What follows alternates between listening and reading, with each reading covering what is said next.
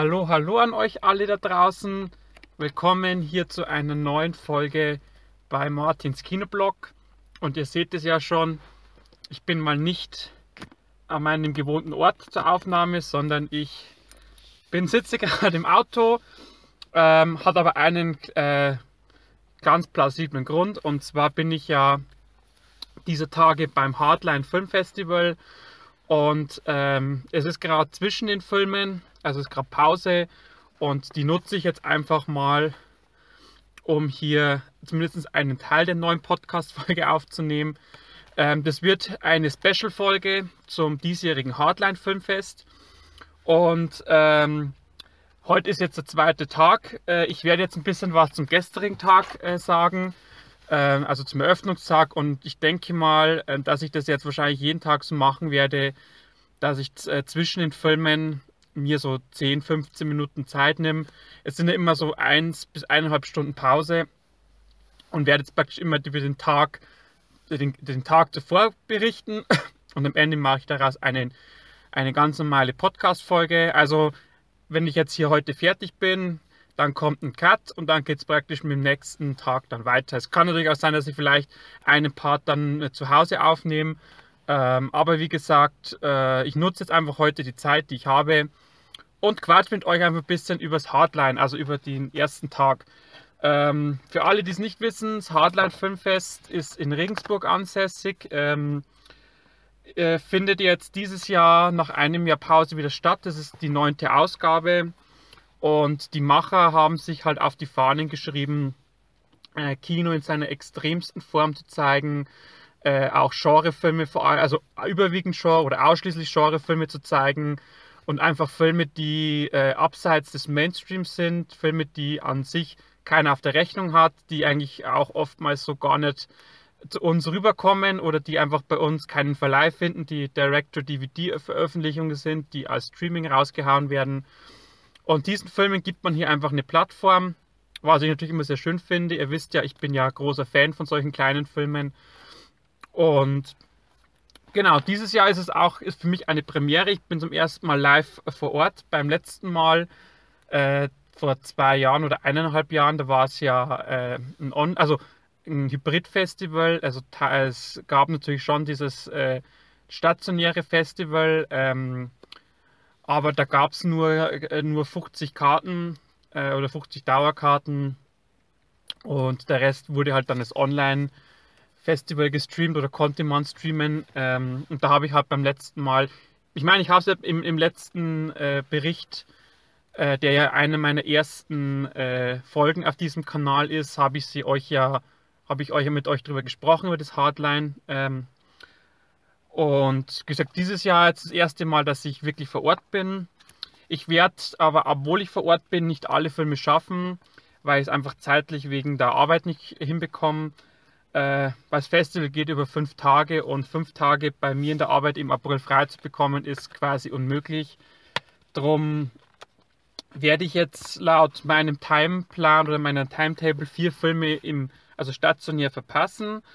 Ähm, aber ähm, drei davon gibt es dann im nachträglichen Online-Festival nochmal zum Gucken. Die werde ich mir dann, die werde ich halt noch nachholen. Das heißt im Endeffekt, ich werde einen Film verpassen.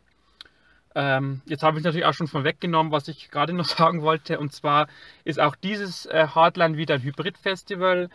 Äh, bloß mit dem einen Unterschied, dass ähm, dieses Mal nicht alle Filme online gezeigt werden und ähm, äh, dementsprechend halt einfach nur ein gewisser Teil, äh, den man sich nachträglich noch angucken kann. Und äh, wie gesagt, ich habe jetzt gerade auch so mein Timetable vor mich, zeige ich das mal kurz. Ich hoffe, man kann es einigermaßen erkennen im Licht. Das ist so die Timetable. Ähm, und ähm, wie gesagt, das was mir jetzt im Prinzip abgehen, ist praktisch die Freitag und Samstag Vormittag Schrägstrich Mittagsschiene oder früher äh, Nachmittagsschiene, wobei jetzt sehe ich gerade, es sind sogar zwei Filme, die, die online nicht drin sind. Ähm, und ansonsten habe ich eigentlich alle Filme auf meiner Liste. Das Einzige, was ich vielleicht auch noch online gucken werde, ist der erste Kurzfilmblock, der praktisch morgen, also heute ist Donnerstag, der am morgigen Freitag am 8.4. wäre Der ist relativ spät und ich muss Samstag wieder früh in die Arbeit. Also den werde ich wahrscheinlich dann online nachholen.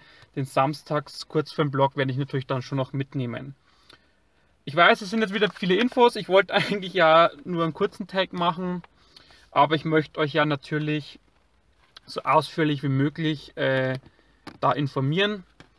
Ähm, und genau, ich habe es euch ja schon gezeigt, es gibt auch so einen wunderbaren Führer, sage ich jetzt mal, so ein wunderbares Programmheft, das mit dem natürlich mit dem Poster oder mit dem Cover vorne drauf, mit dieser Frau im viktorianischen Stil, wo der Kopf mit der Hand rausgehalten wird, ist auch groß die 9 zu sehen.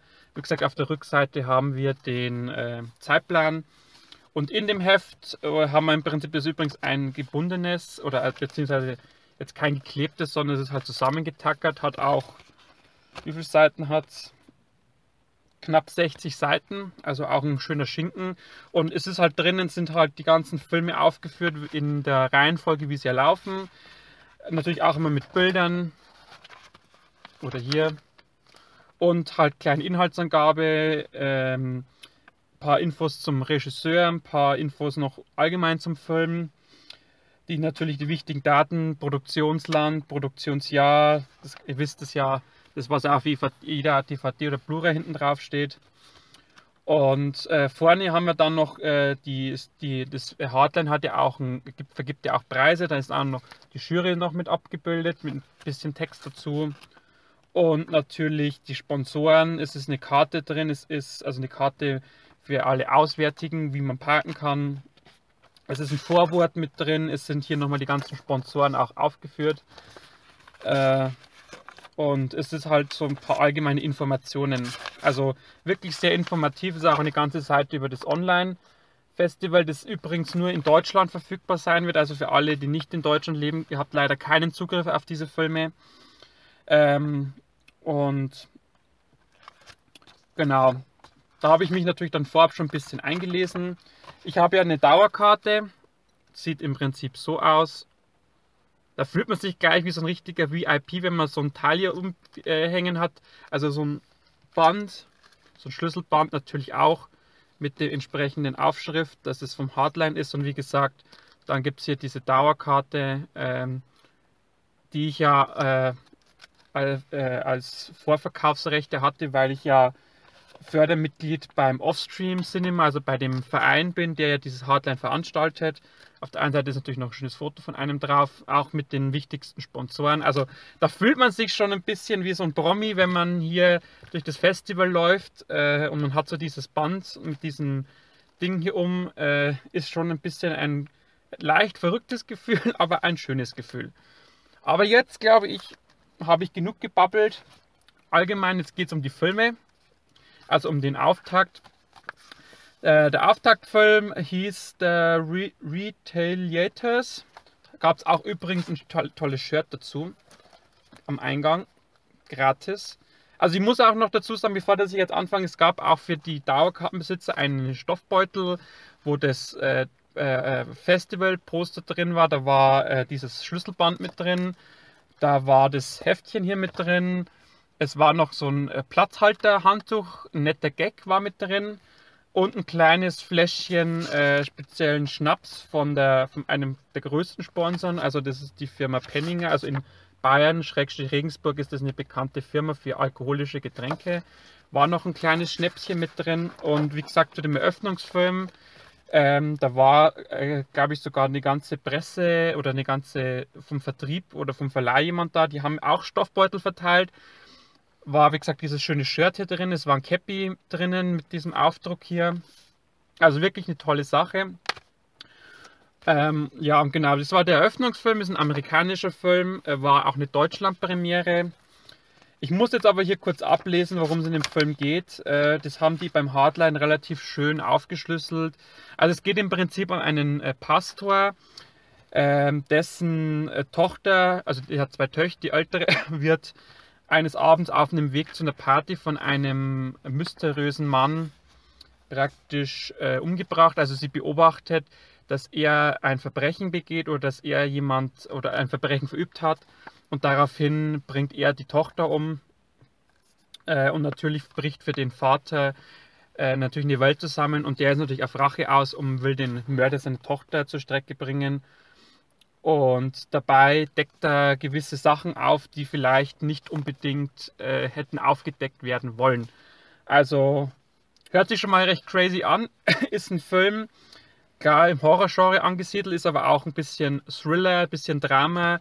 In gewisser Weise auch äh, an der einen oder anderen Stelle etwas äh, lustig äh, inszeniert. Ein Film voller Heavy Metal für alle Metal-Fans unter euch, äh, die die Band ähm, Five Finger Death Punch kennen. Die haben hier eine kleine Rolle oder die sind in den Film mit integriert. Die sind auch Teil des Soundtracks. Und natürlich ein, ja, ein Film, ein rasanter Film mit etwas äh, müden Mittelteil und etwas oder ziemlich heftigen Finale. Wie gesagt, vollgepackt mit Heavy Metal. Mir war es am Ende sogar ein bisschen zu wenig Heavy Metal. Aber wirklich ein als Auftaktfilm richtig geile Scheiße, sage ich jetzt mal. Äh, hat reingehauen. Äh, ich wurde sogar nach dem Film, äh, kon also konnte man noch ein bisschen Meinung zu dem Film sagen, gab es so ein kleines Video-Interview. Da bin ich mal gespannt, wo das dann mal veröffentlicht wird. Wenn ich es natürlich äh, irgendwo zu sehen bekomme, ich werde es euch dann sicherlich noch äh, entsprechend hier auf meinem Kanal natürlich noch teilen, damit ihr da seht, wie ich da so nach dem, so frisch nach dem Film auf den Film reagiert habe. Also wirklich als, als Auftaktfilm richtig geiler Scheiß. Äh, kann ich euch wirklich ans Herz legen, wenn ihr die Möglichkeit habt, diesen Film zu gucken, dann unbedingt reingucken. Als zweiten Film gab es dann einen, auch einen amerikanischen Film mit dem Titel Nightcaller. Ähm, da geht es im Prinzip um eine Hotline-Hellseherin, die Clementine. Die bekommt eines Abends einen äh, mysteriösen Anruf von einem Mann mit leicht äh, oder mit äh, sehr leiser und verzerrter Stimme. Äh, ich glaube, James Smith heißt der Typ, oder so nennt er sich. Und der erzählt ja halt im Prinzip, ähm, ja, dass er halt Menschen umbringt und äh, aus irgendwelchen Gründen hat sie dann äh, schreckliche Visionen. Also sie sieht praktisch diese Morde vor sich. Ähm, und obwohl eigentlich jeder sagt, sie soll halt einfach das so ignorieren, nimmt sie halt die Verfolgung auf und ja, läuft halt praktisch diesem Frauen, also das ist ein Psychopath, der eigentlich nur Frauen tötet und läuft dem praktisch in die Arme. Und äh, ja, ist auch kurz davor, dass er, dass er sie umbringt. Also wirklich ein Psychothriller der alten Schule, sage ich jetzt mal, der auch von der Optik her stark auch an die 80er Jahre angelehnt ist, auch an das Giallo-Kino angelehnt. Da gab es beim letzten äh, Hardline Filmfest auch einen Film, der hat ähnliche, äh, eine ähnliche Optik gehabt, einen ähnlichen Aufbau. Mir fällt jetzt bloß gerade der Name nicht ein. Es war auf jeden Fall ein relativ langer Name. Ähm, gesagt, guckt einfach in, in meinen letzten, in mein letztes Video rein. Da hab, der war auch ziemlich am Anfang gleich mit dran. Äh, ja, das ist wirklich ein, ein Film, wie gesagt, angelehnt ans, ans, ans Spät- oder an die das heißt mal spät 70er, Anfang 80er Jahre, auch ein sehr ästhetischer Film. Äh, ja, er ist natürlich schon, man muss diesen Stil mögen. Er ist, äh, hat natürlich auch ein paar recht, recht creepy Momente. Also dieser James Smith hat da so eine Angewohnheit, dass er immer so auf ganz lustige Weise Okidoki sagt. Äh, und diese Clementine hat eine Kollegin, das ist eine Asiatin, die halt sehr hysterisch ist, die halt dann irgendwie gleich sofort richtig so, uh, so richtig äh, hippelig wird und austickt und einfach völlig äh, verrückte Sachen redet. Ähm, ja, und das ist, äh, ist auch natürlich im, im Horror-Genre angesiedelt, der Film. Und ich fand natürlich jetzt in den Eröffnungsfilm der Retaliators oder Re Retaliators, so spricht man es aus, der hat mir ein Stück besser gefallen. Äh, aber es ist natürlich immer Geschmackssache. Äh, es hat auch der Festivalchef gesagt, der Florian Scheurer, äh, dass dieser Nightcaller sicherlich ein Film sein wird, der das Publikum ein bisschen in zwei Lager spaltet. Äh, und ja, wie gesagt, ich fand jetzt nicht, wie gesagt, er war jetzt nicht schlecht, er war jetzt aber auch nicht so dieses Highlight. Irgendwo dazwischen, sage ich jetzt mal. Aber es ist halt einfach, wie gesagt, einer dieser Filme, äh, die einfach ihre Daseinsberechtigung haben und mit denen man einfach Spaß haben kann, sage ich jetzt mal. Noch ein kurzes Wort zum Regisseur. Das ist der Chad Farin, der war beim letzten Hardline schon dabei. Der hat ja der Deep Ones gemacht, so eine, so eine Art Lovecraft-Verfilmung, äh, den ich jetzt auch, sag jetzt mal, der war jetzt auch nicht bei meinen Favoriten beim letzten Mal dabei. Ähm, aber ich muss schon sagen, es ist ein Regisseur, der hat auf jeden Fall spannende Ideen, er hat äh, auch gute Ansätze. Und äh, wie gesagt, dafür ist, sind solche Festivals einfach auch da, um solchen Regisseuren eine Plattform zu geben, um einfach zu zeigen, was es im Kino alles gibt, was vielleicht 99 Prozent der Leute so nicht mitbekommen.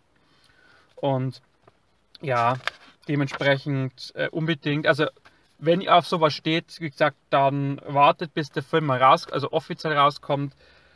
Ähm, dann könnt ihr euch den gerne angucken.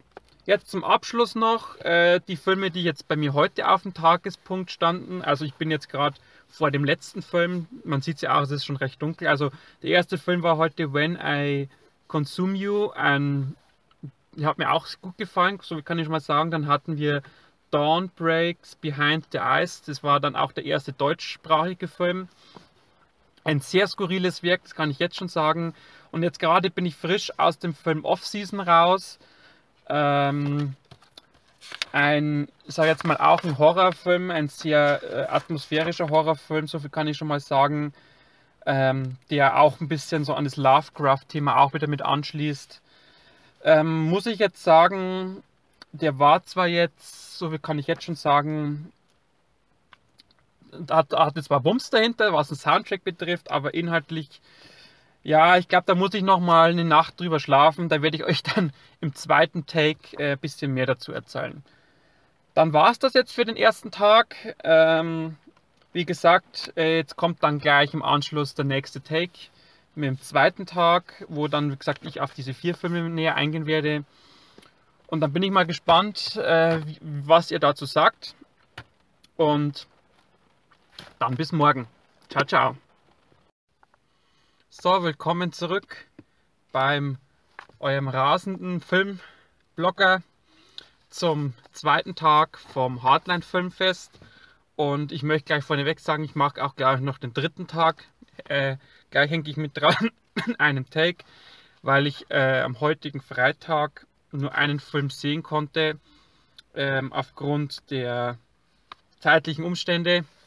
Und deshalb gesagt, habe ich diese zwei Tage zusammengepackt. Ich äh, werde dann, äh, kann sein, dass ich den Samstag und Sonntag auch nochmal zusammenfasse. Aber das entscheide ich dann ganz spontan. Genau. Was hatte der zweite Tag zu bieten? Äh, los es äh, um 13 Uhr. Ist ja auch eine recht ungewohnte Zeit fürs Kino mit When I Consume You. Ein, ja, ich sage jetzt mal äh, Horror-Thriller.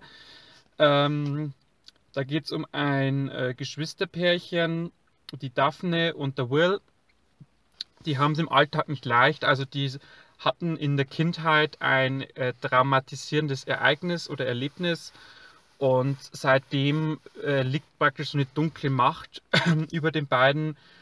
Äh, wobei aber äh, der Will jetzt da jetzt eher wenig damit zu tun hat und eher die Daphne ähm, also dieser jetzt eigentlich dieser Part in dieser Beziehung, die jetzt mit diesen, mit diesen dunklen und düsteren zu kämpfen hat und das äußert sich halt in einem Art Dämon mit so gelb leuchtenden Augen, die halt immer dann praktisch zum Vorschein kommt, wenn halt beide gerade, sag jetzt mal, deprimiert sind oder wenn praktisch beide halt einfach äh, gerade nicht die tollste Lebensphase haben.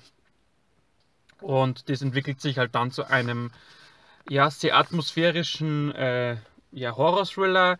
Wie gesagt, mit ein bisschen so dämonischen Anspielungen, wobei man dieses dämonisch und diesen Dämon, der in diesem Film äh, vorkommt, durchaus auch metaphorisch interpretieren könnte, so als inneren Dämon, also als weniger als Dämon, der heraufbeschworen wurde, wobei der Film aber doch immer mal wieder so Szenen hat, wo man praktisch so eine Beschwörungsszene auch sieht, wo auch entsprechende äh, Kommunikation zu hören ist, also äh, mystische Sprache zum Beispiel.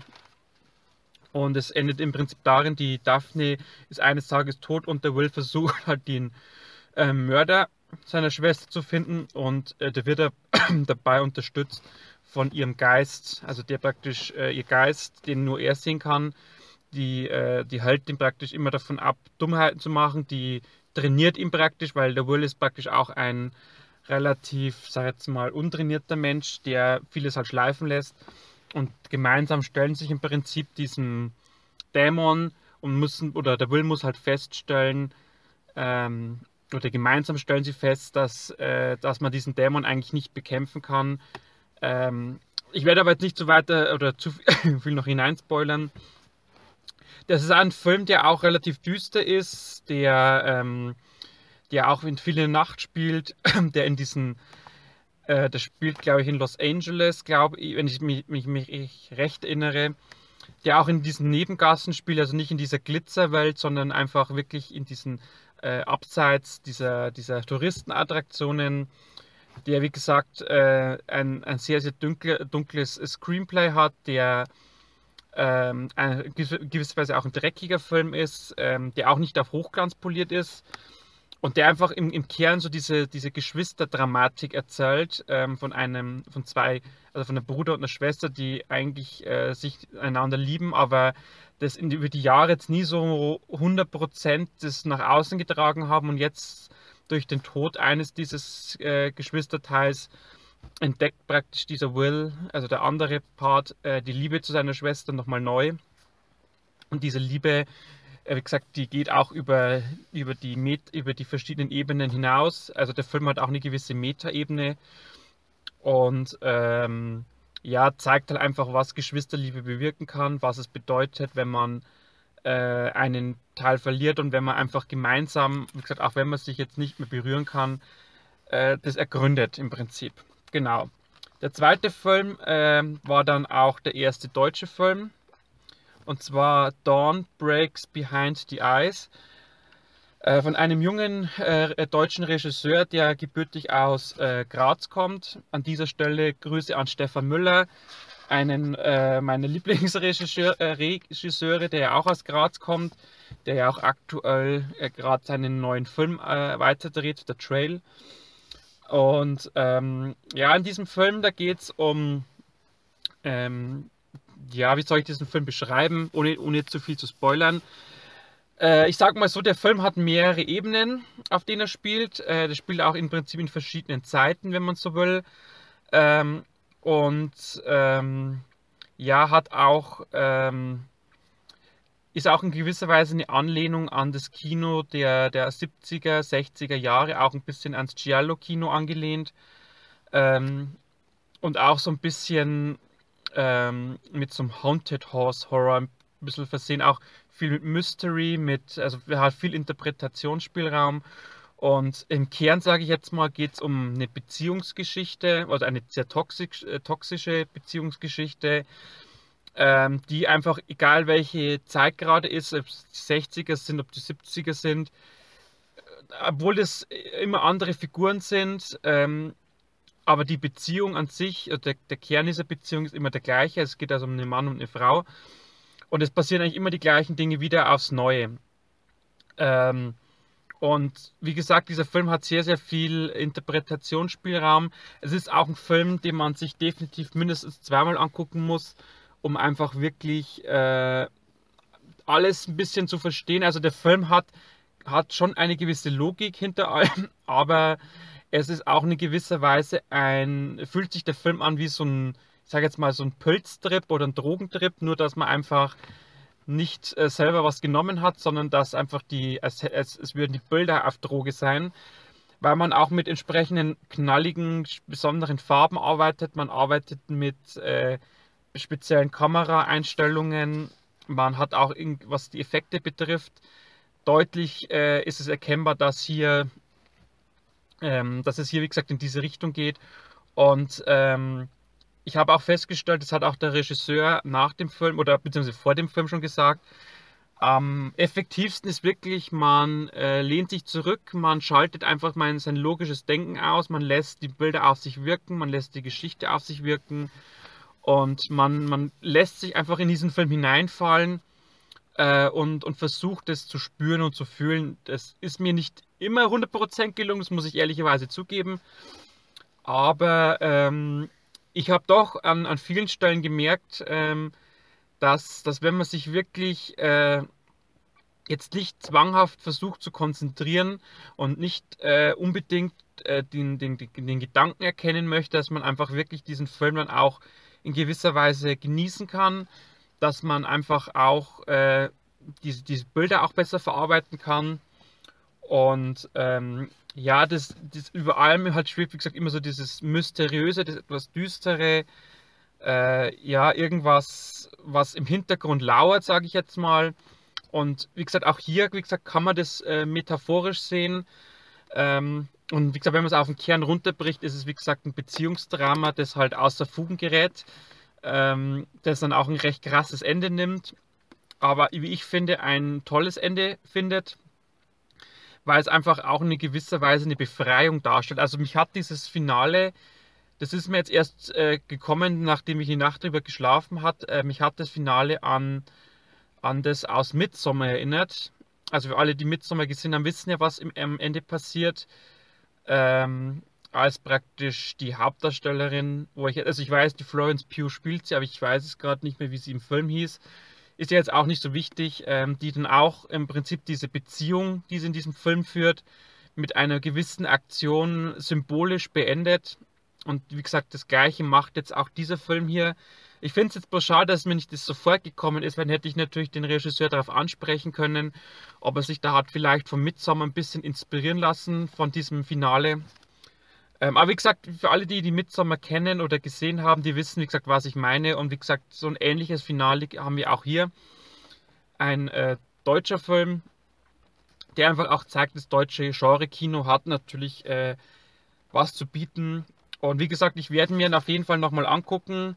Ich muss natürlich auch noch für in Bezug auf Stefan noch irgendwie das herausfinden, ob der Film auch in Österreich irgendwann verfügbar ist, weil Stefan den Trailer recht ansprechend fand. Ähm, wenn ich Glück habe, ist vielleicht der Regisseur morgen nochmal da. Also heute habe ich ihn bloß ganz kurz rumlaufen sehen, ähm, äh, weil der war ja heute auch auf der Podiumsdiskussion. Aber ich gesagt, wenn er, wenn er nochmal da ist, dann werde ich ihn auf jeden Fall noch anhauen und dann kann ich, wie gesagt, darüber nochmal kurz separat berichten. Dann als dritter Film des zweiten Tages hatten wir Off-Season. Ähm, ein, der neue Film von Mickey Keaton. Mickey Keaton ist äh, im da jetzt mal internationalen Genre-Kino schon mittlerweile ein Begriff. Ähm, in Deutschland jetzt noch eher weniger. Ist ein Anfang 30-jähriger amerikanischer Regisseur. Und der hat jetzt mit diesem Film, äh, der, ja, wie soll ich jetzt anfangen? Ähm, der macht einfach äh, Horrorfilme, aber jetzt nicht immer im gleichen Stil. Wobei das jetzt auch nicht richtig gesagt ist, sondern er, er gründet einfach die Subgenres im Horrorgenre. Also äh, das, äh, das, das, Genre Horror ist ja ein recht äh, breit gefächerter Begriff der ja auch ähm, viele Untergenres oder Subgenres äh, hat. Da gibt es ja den Psycho-Horror, es gibt den Dämonen-Horror, es gibt den Science-Fiction-Horror, es gibt den Mystery-Horror, es gibt diese blutigen Horror, also diese Haunted House Horror, äh, Horror es gibt diese Splatter-Horror, es gibt diesen Trash-Horror, also da gibt es ja eine unzählige, es gibt selbst in Richtung Komödie, es gibt ja die Horror-Komödie, es gibt die Vampir- äh, den Vampir-Horror, es gibt äh, den Kannibalen-Horror, also es gibt das, es gibt, es gibt da so viele Subgenres.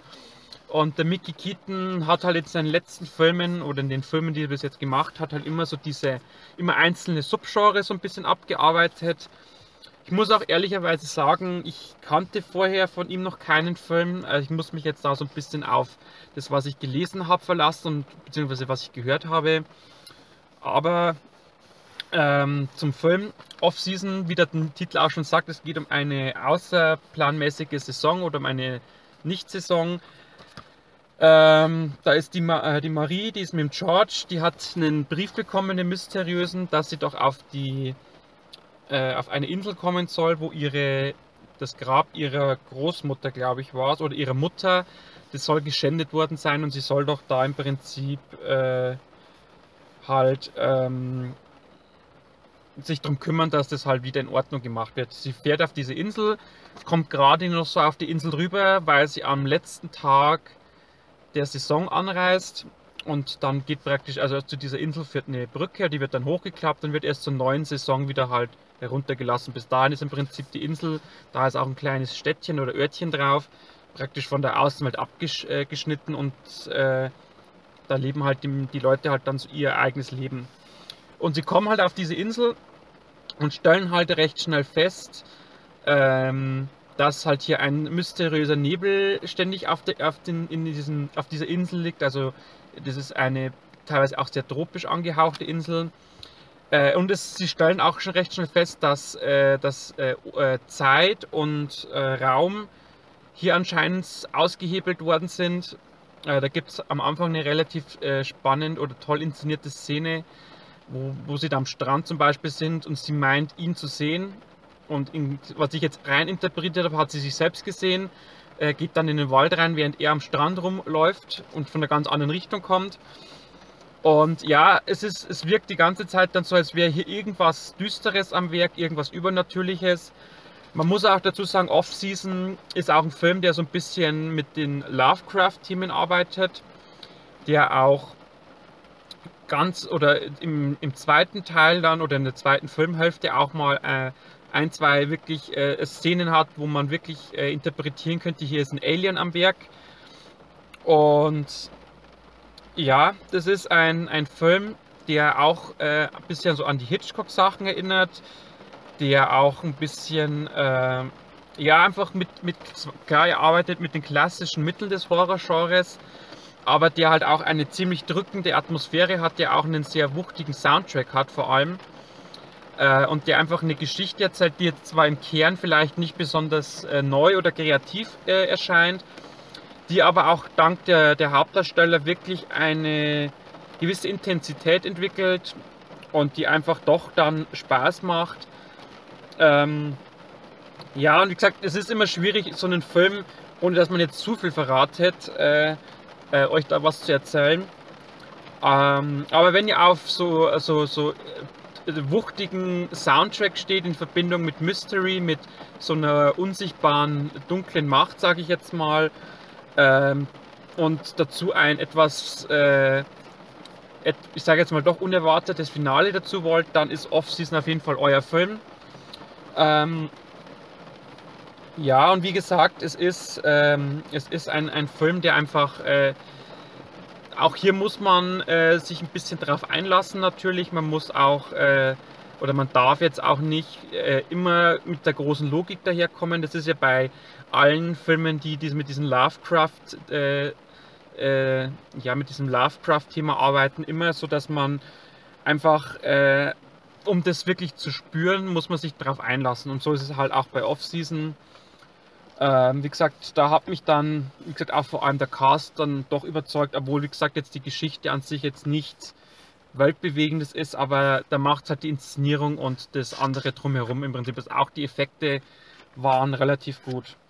Und zum Abschluss des zweiten Tages ähm, gab es dann einen, eine Weltpremiere ähm, des Regie- oder des Langfilmdebüt eines jungen deutschen Regisseurs äh, vom Lukas Rinker.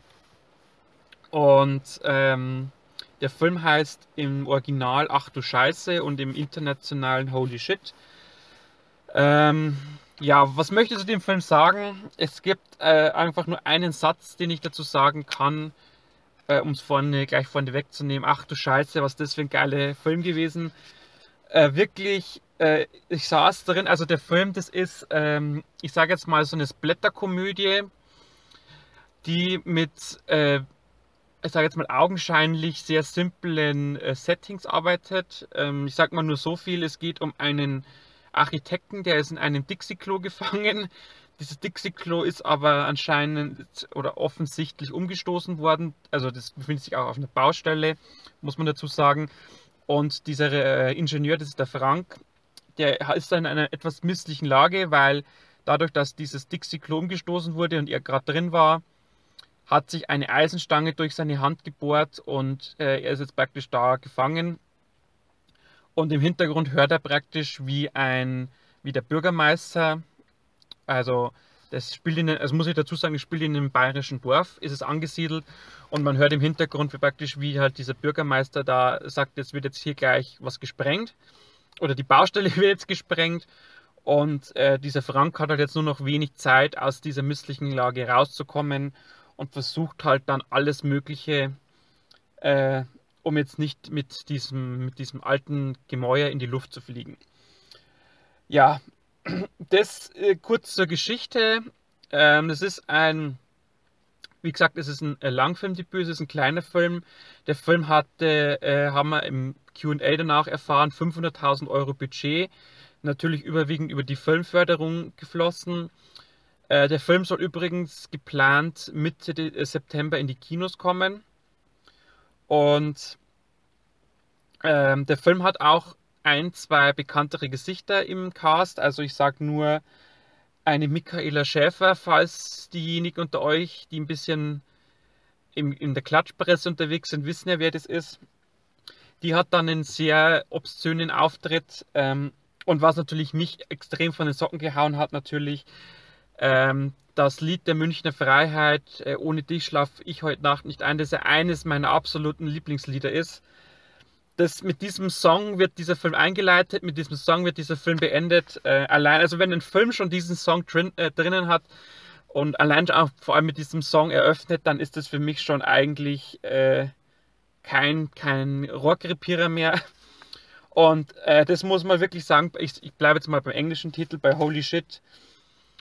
Ein, ein grandioser Film, der einfach wirklich äh, Scheißdreck.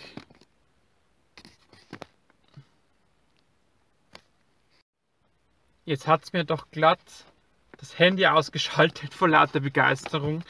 Äh, nee, ich habe einfach vergessen, äh, den Ladestecker einzustecken. Ich habe alles zusammengekappelt, die ganzen Kabel, und da habe ich vergessen, den Stecker in die Steckdose zu stecken.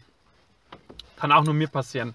Aber wo waren wir stehen geblieben? Bei äh, Holy Shit, also ein Film, der einfach äh, pure Unterhaltung ist, der einfach vollgepackt ist mit schwarzem Humor, mit Satire, mit Ironie, mit natürlich Splatter-Elementen, mit wirklich, wirklich tollen äh, Effekten, mit äh, literweise Kunstblut, mit, äh, mit Scheiße, mit, äh, mit äh, Reinigungsmittel, mit Seife, mit obszönen Szenen. Also das sind ist eine Szene zum Beispiel dabei, das kann ich ja kurz spoilern, wo dann der Frank mit Seife diese Stange hier einschmiert, um seine Hand besser durchgleiten zu lassen. Also lauter so Sachen.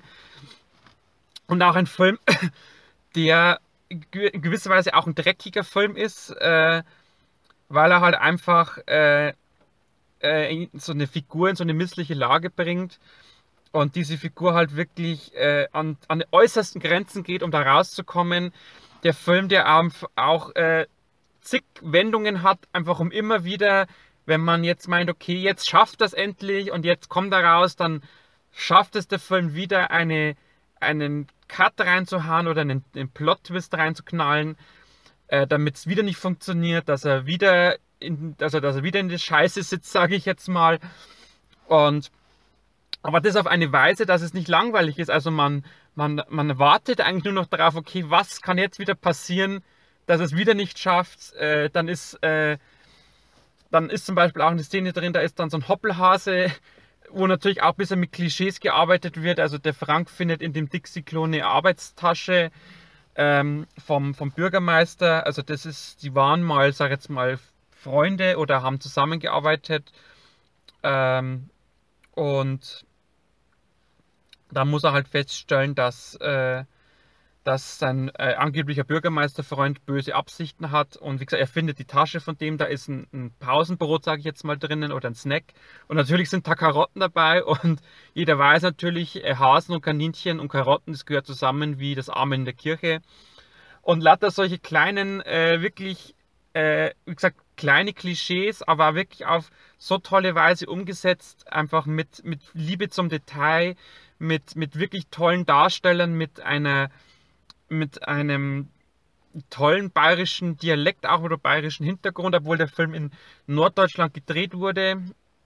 Ähm, wie gesagt, ist, hat man so das Gefühl, man ist wirklich in Bayern, man hört Blasmusik im Hintergrund, man hat, wie gesagt, so diesen Dialekt mit dabei, man hat, äh, man hat einfach so dieses ganze Drumherum, was sich so nach Bayern auch irgendwie anfühlt, obwohl, wie gesagt, jetzt nicht unbedingt die bayerische Fahne gehisst wird, aber einfach dieses ganze, einfach dieses, diese Stimmung, die man erzeugt. Und wie gesagt, einfach dieses, dieses Dixie-Klo, äh, in dem man eigentlich faktisch die ganze Zeit äh, mit diesem Frank eingesperrt ist und wie er da, wie gesagt, mit allen Mitteln versucht, da rauszukommen, wie er sich dabei auch immer weiter selbst verletzt, wie er dabei einfach äh, dumme Sachen macht, einfach teilweise auch unlogische Sachen äh, ankeilt oder versucht äh, umzusetzen. Das macht einfach richtig Freude. Man, wie gesagt, ist ein Film, der hat mich bestens unterhalten, der hat mich so dermaßen glücklich gemacht. Ähm, und ich kann euch einfach wirklich so verdammt ans Herz legen. Äh, guckt euch diesen Film an, der ist einfach wirklich, hat mich umgehauen. Ich habe dem auch ganz schnell volle Punktzahl gegeben, weil es einfach für mich jetzt nichts äh, gab, was ich an dem Film hätte kritisieren können. Also wie gesagt, das ist, vielleicht spielt natürlich auch so ein bisschen persönliches Empfinden mit, weil wie gesagt, weil dieser Track mit drin ist, weil der auch so prominent äh, platziert ist in dem Film. Und weil ich, ihr wisst ja, ich, ich mag solche kleinen Filme, ich mag auch, wenn ein Film einfach wirklich was sich traut, wenn er mutig ist, wenn er aber trotzdem jetzt nicht kompliziert denkt, sondern wenn er halt einfach, äh, ich sage mal, laufen lässt, wenn er einfach äh, den Unterhaltungswert hat und wenn einfach nicht keine einzige Sekunde langweilig ist. Und das liebe ich an Filmen. Und wie gesagt, deshalb, wenn, also, also wenn dieser Kinotermin äh, wirklich äh, verwirklicht wird, und er läuft bei euch, geht unbedingt ins Kino. Also ich, wenn er bei uns läuft, ich werde mir definitiv nochmal angucken. Ich werde man vielleicht auch bei der Online-Ausgabe vom Hardline nochmal angucken, da ist er ja auch mit drinnen. Ähm, und wie gesagt, als, als Weltpremiere natürlich auch ein besonderes Gefühl der Regisseur, ein sehr sympathischer junger Mann, der war sogar fast ein bisschen überrascht, weil der Film so gut ankam. Es war der Produzent dabei, der hat was erzählt, es waren die Hauptdarsteller, der Kameramann. Also man hat auch so noch ein bisschen äh, was erfahren, was hinter den Kulissen so war. Zum Beispiel auch eine Mixtur, wie man Blut, Kunstblut macht, habe ich auch zum Beispiel nicht gewusst, mit roter Beete und mit Kakao. Soll man anscheinend sehr gutes Kunstblut hinbekommen. Und ja, es ist einfach, wie gesagt, ein, ein, ich kann ihn einfach euch nur ans Herz legen und einfach nur euch sagen, guckt ihn euch an. Und ich glaube, jeder, der so ein bisschen in diesem Splatter-Komödienbereich äh, ein bisschen unterwegs ist, der einfach, aber der einfach sagt, ich suche eine gute Unterhaltung.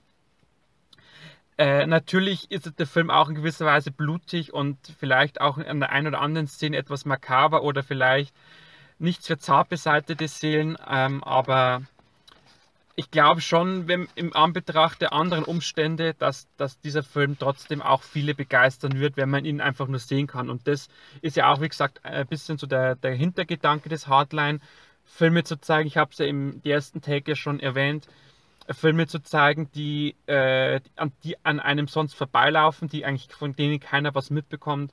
Und das, wie gesagt, dafür liebe ich sowas und dafür, wie gesagt, feiere ich das auch. Dann kommen wir jetzt zum dritten Tag. Wie gesagt, da gab es ja nur einen Film und zwar ist es Catch the Fair One. Aus dem komme ich gerade ganz frisch. Also kann ich noch ganz frisch meine Erlebnisse äh, sagen. Es geht in dem Film um eine Boxerin, das ist die Kaylee. Ähm, bei der wurde die Schwester entführt. Und dann bekommt sie eines Tages ein Bild gezeigt von einer, sage jetzt mal, halbnackten jungen Frau. Und sie stellt halt fest, ach, das ist ja meine Schwester und beginnt dann praktisch aktiv nach ihrer Schwester zu suchen, beziehungsweise dadurch, dass jetzt die Gewissheit hat, ähm, hat sie jetzt praktisch auch einen Anhaltspunkt, wo sie suchen kann. Sie erfährt dann auch, dass äh, die in den Fängen eines Clans bzw. des Menschenhändlerrings gelandet ist, die äh, einfach skrupellos junge Frauen oder Mädchen an, an Zuhälter oder Freier verkau verkaufen und verhökern.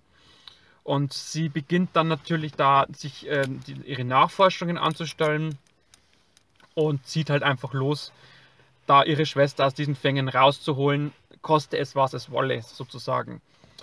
Ja, das ist ein, ähm, ein Film, also ein Rachethriller.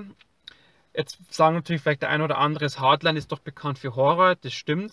Aber das ist nur eine Seite der Medaille. Das Hardline möchte auch ein Genrefilmfestival sein. Und zum Genrefilmfestival gehört auch mal ein Rache-Thriller mit dazu.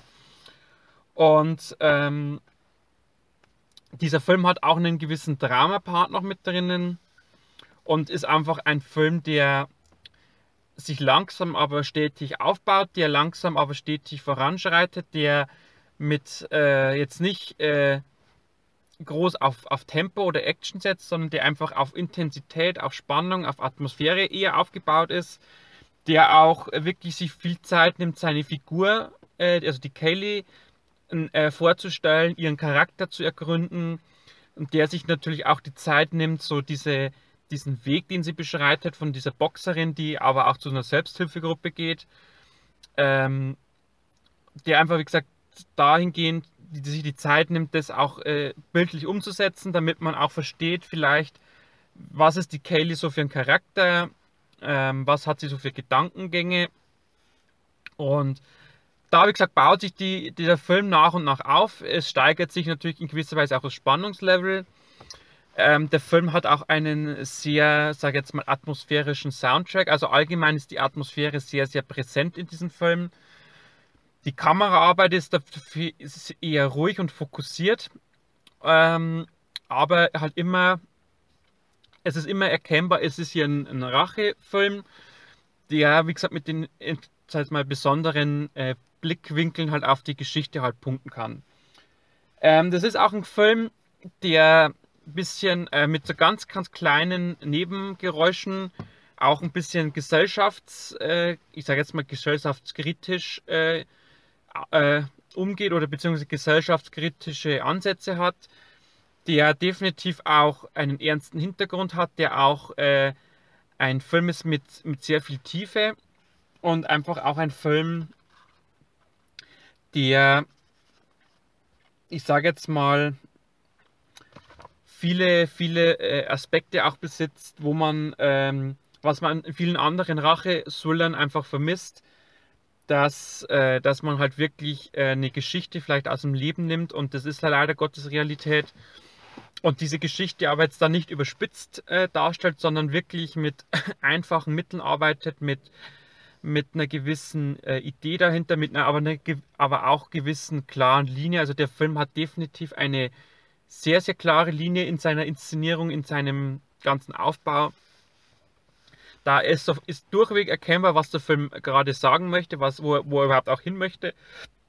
Und vor allem ist es auch ein Film, der eine, eine Hauptfigur hat, die eine Charakterentwicklung durchmacht, die man ihr anfangs gar nicht so zutraut.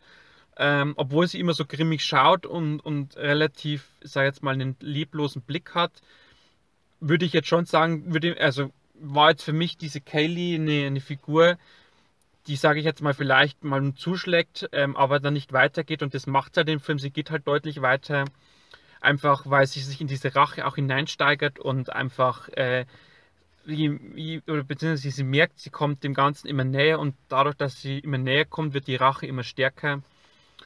Und das zeichnet diesen Film auch aus. Ähm, wie gesagt, diese Ruhe, die er hat, die Intensität, die er aufbaut. Und den Film habe ich gerne gesehen. Ähm, ich glaube, der Produzent ähm, oder einer der Hauptproduzenten ist auch, glaube ich, bei John Wick mit involviert, wenn ich es recht in Erinnerung habe. Also merkt man schon die, die Parallelen auch, wobei natürlich John Wick eine ganz andere Liga nochmal ist. Ähm, natürlich auch einen ganz anderen Action-Faktor. Also der Catch, äh, der Catch, der Fair One ist jetzt hatte wenig Action, dafür aber ähm, gut inszenierte Action, äh, handgemachte Action und wie gesagt, auch eine wirklich tolle Hauptdarstellerin, die absolut authentisch ist, die mit ihrer Rolle verschmolzen ist, die, die ihrer Rolle auch ein Charisma gibt, die, die Ausstrahlung hat und die einfach ähm, beweist oder dass es oder einfach zeigt, sage ich jetzt mal, dass diese Figur der Kaylee jetzt keine nicht nur eine fiktive Figur sein kann, sondern es kann auch eine echte Figur sein. Genau, dann würde ich sagen, war es das für heute. Also was ich heute nicht geschafft habe, ist äh, Hall und äh, Arboretum sowie den Kurzfilmblog, den ersten. Das werde ich aber alles dann beim Online-Ding nochmal nachholen.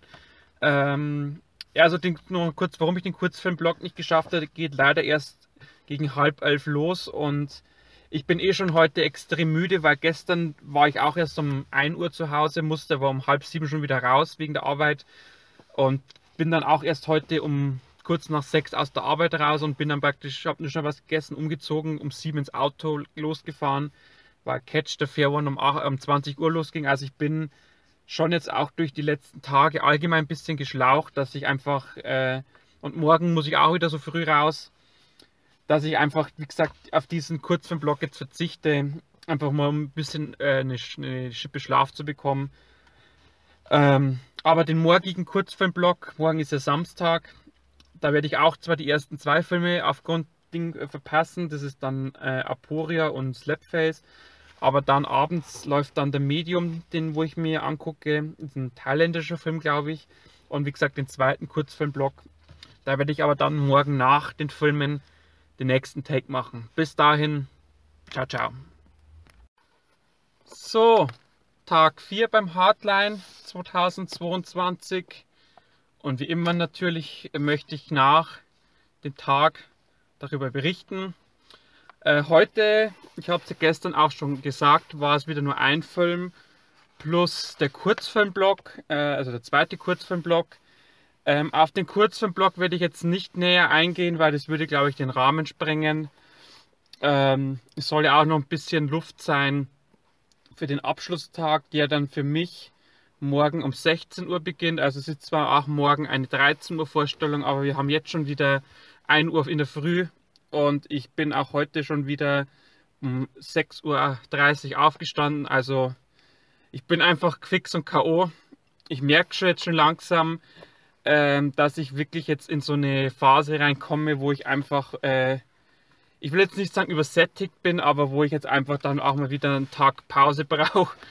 Äh, und deshalb wird das, wird dann der Montag sein. Da ist zwar eigentlich wieder eine Sneak Preview angesetzt, aber da werde ich definitiv am Montag Pause machen. Äh, Dienstag ist ja schon die nächste Sneak.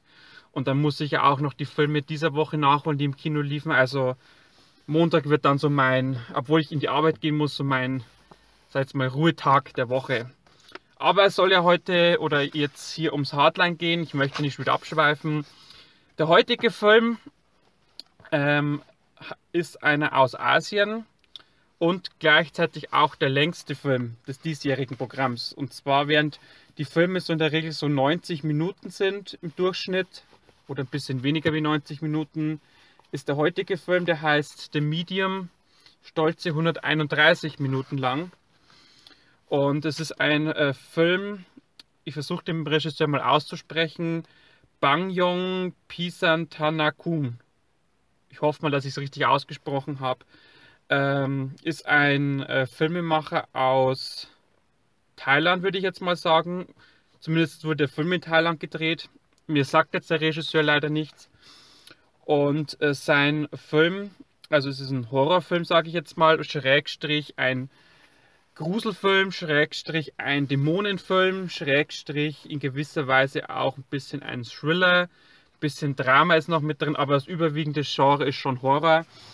Und äh, worum geht es eigentlich in dem Film? Äh, wir haben praktisch äh, äh ein Filmteam, das ist in, im äh, waldigen Norden von Thailand unterwegs und sie versuchen praktisch ähm, ja, äh, mit so Schamanen zu sprechen. Die wollen da praktisch herausfinden, was es damit auf sich hat und da begleiten sie eine sag jetzt mal, Geistliche, würde man bei uns sagen, das ist die Nim.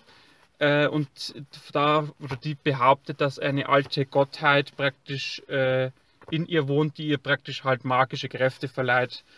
Ähm, und die hat halt praktisch eine Schwester. Die Schwester hat eine Tochter, die äh, Mink. Und die ist ähm, plötzlich äh, verhält sie sich komisch und es steigert sich halt immer weiter und man stellt halt fest, die ist halt von einem Dämon besessen. Und diesen Dämon kann man natürlich nur mit einer entsprechenden Zeremonie wieder austreiben. Nur dass halt dieser Dämon äh, mächtiger ist, als man denkt und dass äh, die Nim anscheinend doch nicht diese Kräfte hat, wie sie eigentlich meint zu haben. Ich glaube, mehr muss man zu dem Film oder möchte ich auch gar nicht sagen. Ähm, Vorneweg möchte ich eines betonen, ähm, wenn man sich diesen Film anguckt, ähm, nicht wundern, wenn es losgeht. Äh, man hat in den ersten, glaube ich, es waren 15 oder 20 Minuten, zumindest hat sich so angefühlt, den Eindruck, man ist in einer Doku über Schamanen aus Thailand. ähm, und da dachte ich mir dann auch im ersten Moment, hat jetzt der, der Mann im, im Technikraum den falschen Film aufgelegt oder die falsche, die falsche Festplatte reingelegt, ähm, bis man dann, dann relativ oder nach diesem nach dieser Einleitung, sage ich jetzt mal, der eigentliche Filmtitel erscheint und dann weiß man, okay, das war jetzt nur praktisch so ein kleiner Teaser, um einfach praktisch so ein bisschen auf dieses äh, große Überthema, ähm, ja, mit, dieser, mit diesen Schamanen, sage ich jetzt mal, einzugehen.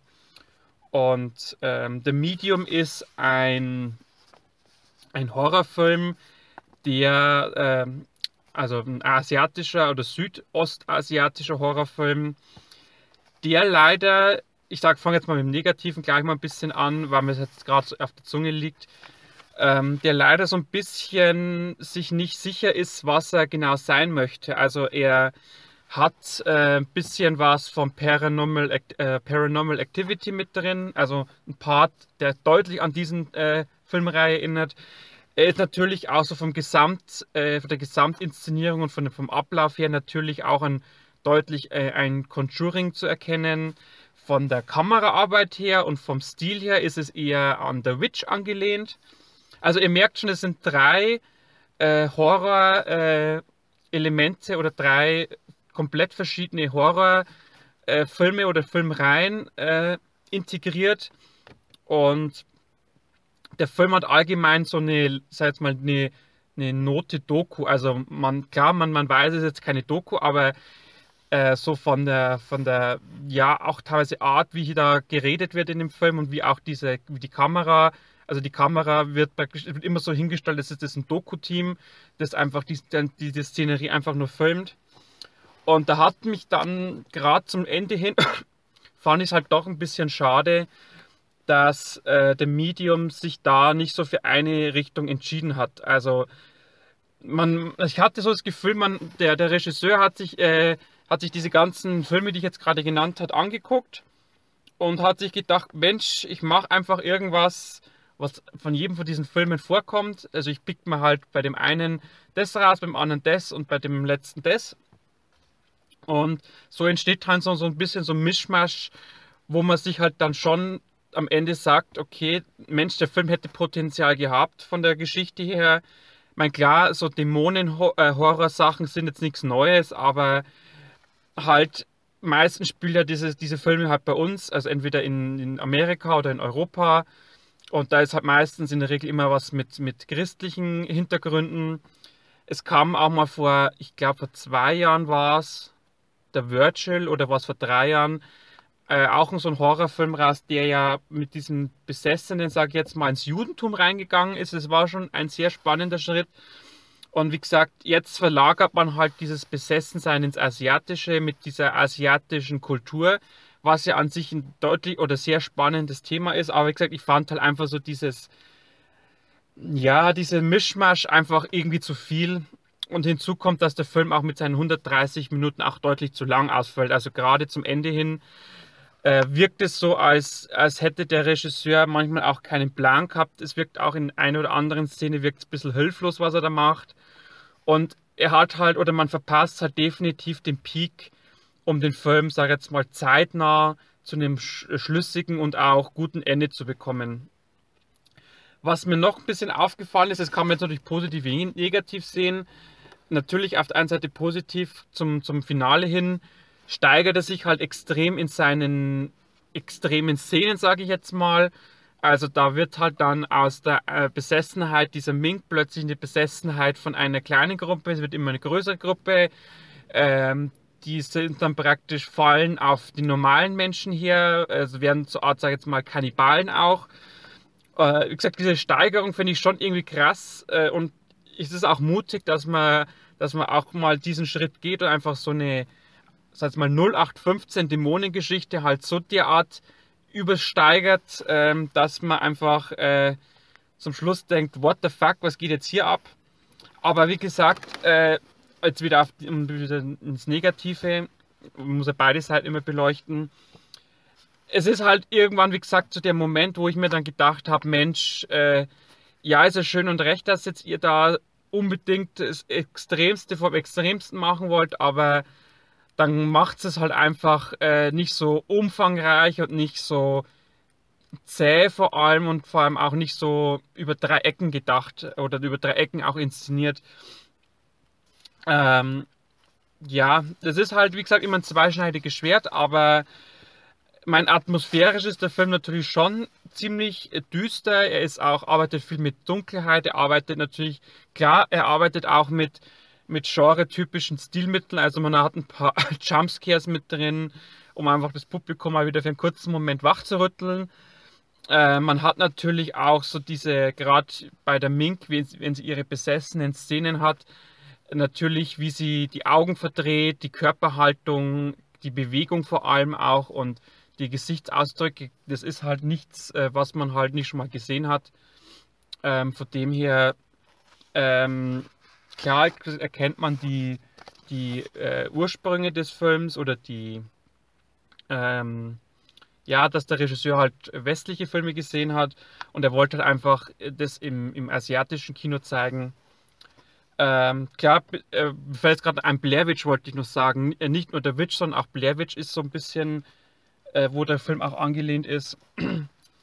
Musikalisch ein Film, der ähm, teilweise einen wuchtigen Soundtrack hat, der natürlich auch ruhige Tracks hat, der ähm, musikalisch natürlich äh, schön begleitet wird, der auch ähm, ähm, von der Kameraarbeit her äh, wie gesagt, klar an dieses Blair Witch äh, oder Blair Witch Project angelehnt ist, ähm, aber insgesamt, äh, um jetzt auch mal langsam zum Abschluss zu kommen, ich möchte jetzt nicht hier eine Stunde lang nur über den Film quatschen, äh, ein, sage ich mal, schon solider Horrorfilm, der definitiv Potenzial hatte oder hat, der aber wie gesagt den Fehler gemacht hat, dass man sich halt einfach äh, nicht entscheiden konnte, welche Richtung das man jetzt final einschlagen möchte der aber trotzdem seine Daseinsberechtigung hat und der aber auch auf so einem Festival wie im Hardline definitiv gut aufgehoben ist.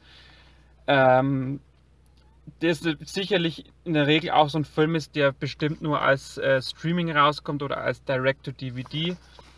Und so hat er halt zumindest da ein bisschen äh, eine große Leinwand. Man muss auch dazu sagen, das Kino war heute ausverkauft. Ist natürlich auch immer schön, wenn dann so ein Film einen vollen Kinosaal bekommt.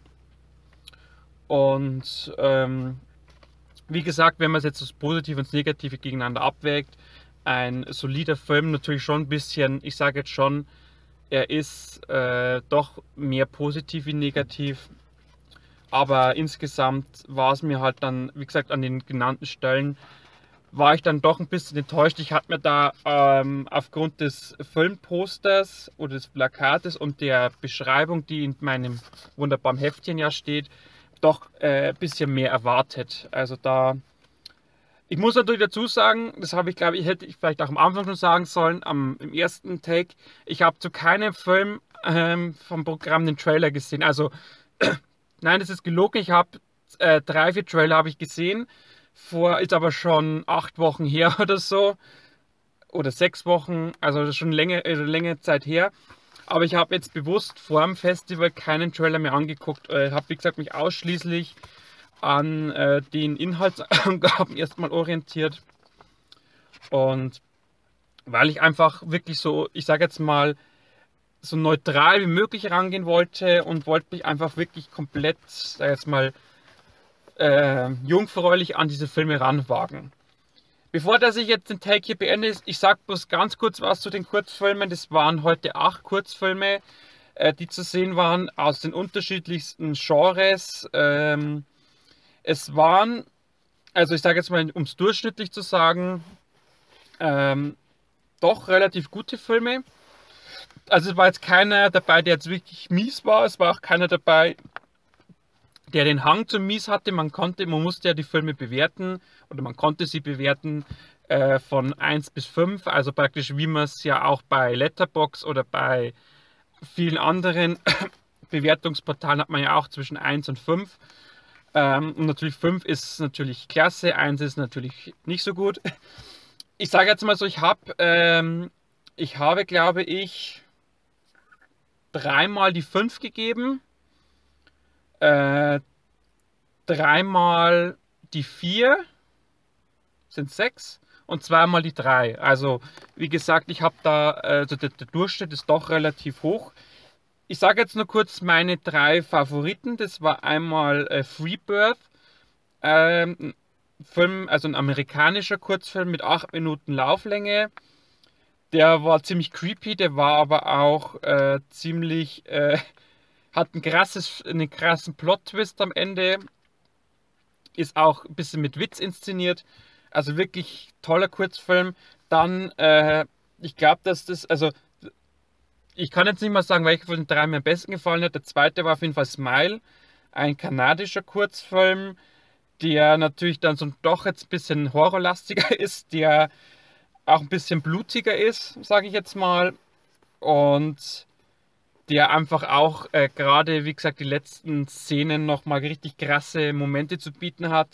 Und der letzte Film, das war dann der, auch der letzte, der äh, im Programm war, das ist Survivors, ein spanischer Kurzfilm, ähm, wobei bei dem Film, glaube ich, viel Französisch gesprochen worden ist. Ich bin mir jetzt nicht gerade nicht ganz sicher, war das Spanisch oder Französisch? Ich weiß es gar nicht mehr.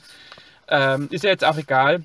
Ähm, das ist ein bisschen ein futuristisch angehauchter Kurzfilm, ähm, der ähm, ja auch ein bisschen mit dem Thema Krieg spielt, mit Radioaktivität und was es macht, wenn man praktisch äh, äh, zu schnell praktisch äh, meint man, das, die Apokalypse ist vorbei, sage ich jetzt mal, um nicht zu viel zu verraten. Der dauert auch nur sieben Minuten.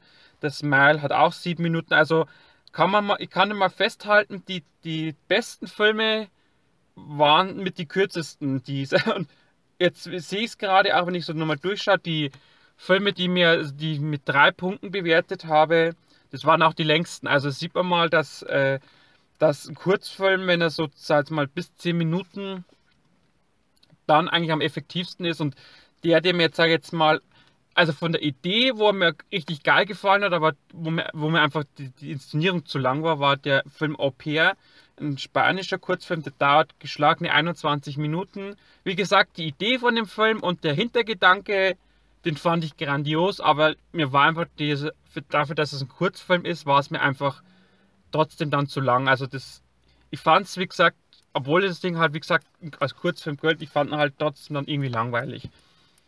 Genau. Dann war es das, das für heute. Ähm, zum Abschlusstag, wie gesagt, stehen jetzt bei mir noch zwei Filme an, plus das Abschlusskonzert. Da werde ich natürlich dann, wenn das dann rum ist, wieder Bericht erstatten für den letzten Take dieses Podcasts. Ich hoffe natürlich, ihr werdet euch den auch noch angucken ich bin auf jeden Fall gespannt und werde dann äh, im Anschluss an, den, an, die, an die Filme ein kurzes Fazit natürlich ziehen, äh, was ich so erlebt habe, was meine Eindrücke waren. Dazu aber dann im fünften Tag mehr. Bis dann, ciao. So, und das war's jetzt für dieses Jahr vom Hardline. Es war der letzte Tag, der Abschlusstag, Tag 5. Und äh, wie immer natürlich gibt es am Ende des Tages von mir eine kurze Zusammenfassung. Heute dann auch mit einem kleinen Fazit. Ähm, und bevor dass ich jetzt wieder groß rumschwadroniere, fangen wir gleich an, weil ich habe heute beim Fazit ein bisschen mehr zu erzählen. Die Filme des Tages, ähm, wie gestern ja schon gesagt, ich habe den ersten Film äh, heute ausgelassen, äh, einfach aufgrund, dass ich ein bisschen Schlaf bekomme. Und darum ging es für mich heute los mit der Parker äh, Sessions, ein amerikanischer Psychothriller, würde ich mal sagen, mit ein bisschen Drama mit drinnen.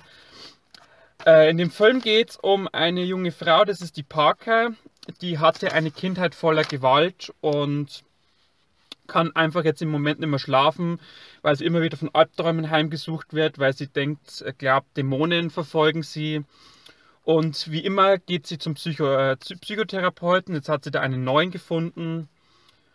Und der sagt ihr halt im Prinzip kurz gesagt, sie müsste sich halt einfach diesen Dämonen stellen. Sie müsste dafür sorgen, dass dieser aus dem Schatten tritt, damit sie ihn praktisch äh, ausmerzen kann, um es mal ganz, ganz, ganz kurz zu sagen. Ähm, doch wie, wie soll jetzt sie diesen, er wird im Film wieder Boogeyman genannt oder Boogeyman, wie soll sie den halt nur bekämpfen, weil einfach die Ängste doch so groß sind. Und dann entwickelt sich praktisch ein Film, wo sie dem Therapeuten ihre Albträume erzählt, ihr erzählt ihr seine Albträume und was man nicht weiß, dass beide Albträume irgendwas miteinander gemeinsam haben. Mehr möchte ich aber jetzt nicht zur Story sagen. Ähm, soll ja jeder, wenn er Lust hat, sich den Film nochmal angucken. Was hat mir in dem Film besonders gut gefallen? Und ich muss sagen, der Film hat mir besonders gut gefallen. Ähm, das ist einfach ein. Also ich muss dazu sagen, der Film ist aufgeteilt in vier äh, Akte. Der Film ist in Schwarz-Weiß gedreht. Und der Film ist, ich sage es mal, mindestens zur Hälfte ausschließlich über Dialoge gehalten. Äh, kann man relativ gut sagen. Der erste Akt ist ein reiner Dialogakt und der dritte Akt sind reine Dialogakte. Das heißt, im ersten Akt äh, sieht man praktisch, wie die, die Parker mit dem Therapeuten spricht. Im zweiten Akt hat man praktisch, äh, sieht man ihre Träume, ihr Leben und diese Dunkelheit, die ihr Leben begleitet. Im dritten Akt sind sie wieder in der Praxis und reden miteinander. Und im vierten Akt, da werde ich jetzt gesagt wenig dazu sagen, weil das ist eigentlich der Akt, der von der Story her am meisten zu bieten hat, wo es auch natürlich am leichtesten ist, dass man spoilern kann. Aber das ist dann auch der Akt, der im Prinzip wirklich äh, seinen allen Ehren wert ist und der wirklich völlig reinhaut, der sagt völlig, sag jetzt mal, äh, die, die Kombinationen herstellt, der brutal ist, der creepy ist, der einfach äh, dich mit einem Wow-Effekt zurücklässt und der einfach, äh, ja, ich sage jetzt mal gewisserweise unvorhersehbar ist und der mir einfach wirklich, äh, wie gesagt, der dem Film ein würdiges Ende bereitet. Ähm, was kann man dem Film sonst sagen? Also, das Schwarz-Weiß wird ja von vielen immer kritisiert. Also, viele mögen kein Schwarz-Weiß. Ich finde es immer mal wieder nett, wenn Filmemacher sich traut, in Schwarz-Weiß zu drehen, äh, wenn er einfach, äh, weil das Schwarz-Weiße einfach den Fokus wegnimmt von den ganzen Umgebungssachen, von den Kulissen, von, ja, von, von vielleicht irgendwelchen Nebengeräuschen und wirklich man muss sich halt wirklich auf die Geschichte konzentrieren, man muss sich auf die Figuren konzentrieren und wird halt nicht abgelenkt durch irgendwie schillernde, sch, äh, schrillende Farben oder so oder irgendwelche besonderen Merkmale eines Gebäudes. Wie gesagt, man, man ist halt auf das Wesentliche fokussiert und äh, auch wenn jetzt der Parker Session sich liest wie so ein ganz normaler Psychothriller, der vielleicht ein bisschen an der Oberfläche nur kratzt, es ist doch ein erstaunlich tiefsinniger Film. Also tiefsinnig jetzt nicht, dass man zum Nachdenken angeregt wird, sondern äh, möchte ich jetzt so betiteln, einfach weil er eine, eine Geschichte stehen hat, weil er diese Geschichte auch mit einem sehr ruhigen Tempo erzählt, weil er einfach aufzeigt natürlich auch, was hinter den Figuren steckt, vor allem hinter der Parker, die ist doch, würde ich jetzt sagen, schon die, die Hauptfigur, wobei natürlich der, dieser Psychotherapeut den sie immer Bob nennt, aber der eigentlich äh, Robert heißt, hat auch ein düsteres Geheimnis. Sie deckt es im Prinzip auf, er presst ihn damit, will im Prinzip, ja, man, der Film muss, muss, muss ich dazu sagen, der lässt auch ziemlich Interpretationsspielraum. Ähm, das Problem ist jetzt gerade nur, was ich habe. Ich möchte euch jetzt nicht zu viel verraten, wie ich das jetzt meine mit dem Interpretationsspielraum. Ähm, weil dann habe ich im Prinzip den Film gespoilert oder habe was hineininterpretiert, wo ihr dann vielleicht, wenn ihr den Film gucken werdet, sagt, was hat denn der für einen Krampf erzählt. Äh, also es ist ganz, ganz schwierig zu sagen. Ich sage mal so, man, es ist ein Film, äh, man muss sich definitiv auf das Thema darauf einlassen. Man muss sich auch ein bisschen, gerade wenn es um die Dialoge geht, ein bisschen darauf konzentrieren, damit man auch versteht, was der Regisseur einem damit sagen möchte. Und damit man auch die Figuren ein bisschen versteht. Also die Parker ist eine, muss ich wirklich sagen, lange Zeit war sie für mich und vielleicht sogar am Ende noch eine sehr undurchsichtige Figur. Ich habe ihre Motive bis zum Ende nicht so ganz verstanden, was sie jetzt genau mit ihrer Tat und mit ihrem Handeln bezwecken wollte. Wie gesagt, das sind wir wieder beim Thema, man kann was hineininterpretieren. Natürlich der Psychotherapeut, der ist relativ klar gezeichnet, da ist auch ab einem gewissen Zeitpunkt auch klar, was hinter seiner Arbeit steckt, was hinter seiner hinter seinem Geheimnis steckt. Da ist es, wie gesagt, relativ klar, aber wie gesagt, die Parker bleibt so ein kleines Mysterium. Ähm, wobei, aber wie gesagt, wenn man es einigermaßen interpretiert, kann man vielleicht auch sagen, okay, das ist äh, das Ende, wie gesagt, bringt alle, bringt Licht ins Dunkeln. Jetzt habe ich es. Ähm, aber auf jeden Fall ein, ein sehr ruhig gefilmter Film, ein Film, der nah an den Figuren ist, der, wie ich finde, auch sehr atmosphärisch ist, der zwei wirklich herausragende Darsteller hat, vor allem die äh, Darstellerin der Parker hat mich sehr überzeugt mit ihrem wirklich facettenreichen Schauspiel. Auf der einen Seite so dieses hilflose Mädchen, auf der anderen Seite diese selbstbewusste Frau, die, sag jetzt mal, einen klaren Plan verfolgt. Schon ab dem ersten Moment, wo sie dieses, dieses, diese Praxis oder diesen Raum betritt, wo der, dieser Therapeut sitzt, also der, nicht der, der Ben, sondern der, der Roger, oder heißt der Roger? Ist ja jetzt egal, äh, wie er heißt.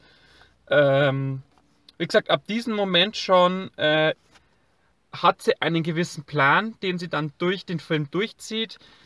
Ähm, und wie gesagt, mit diesen kleinen Nebengeräuschen, wo man praktisch, äh, oder Nebenstories, wo man ihre Geschichte so ein bisschen sieht. Also es ist wirklich ein Film, der hat mich schon in den Bann gezogen, der hat mich fasziniert, der hat, obwohl er auch bis über knapp über 70 Minuten lang ist, ähm, war ich wirklich gefesselt von dem Film und mein einzig größter Kritikpunkt ist eigentlich nur, dass ich gerne noch ein bisschen mehr gesehen hätte. Also ich hätte vor allem von dem Therapeuten noch ein bisschen mehr gesehen zu seinem Leben und auch zu diesem Geheimnis, was er da hat.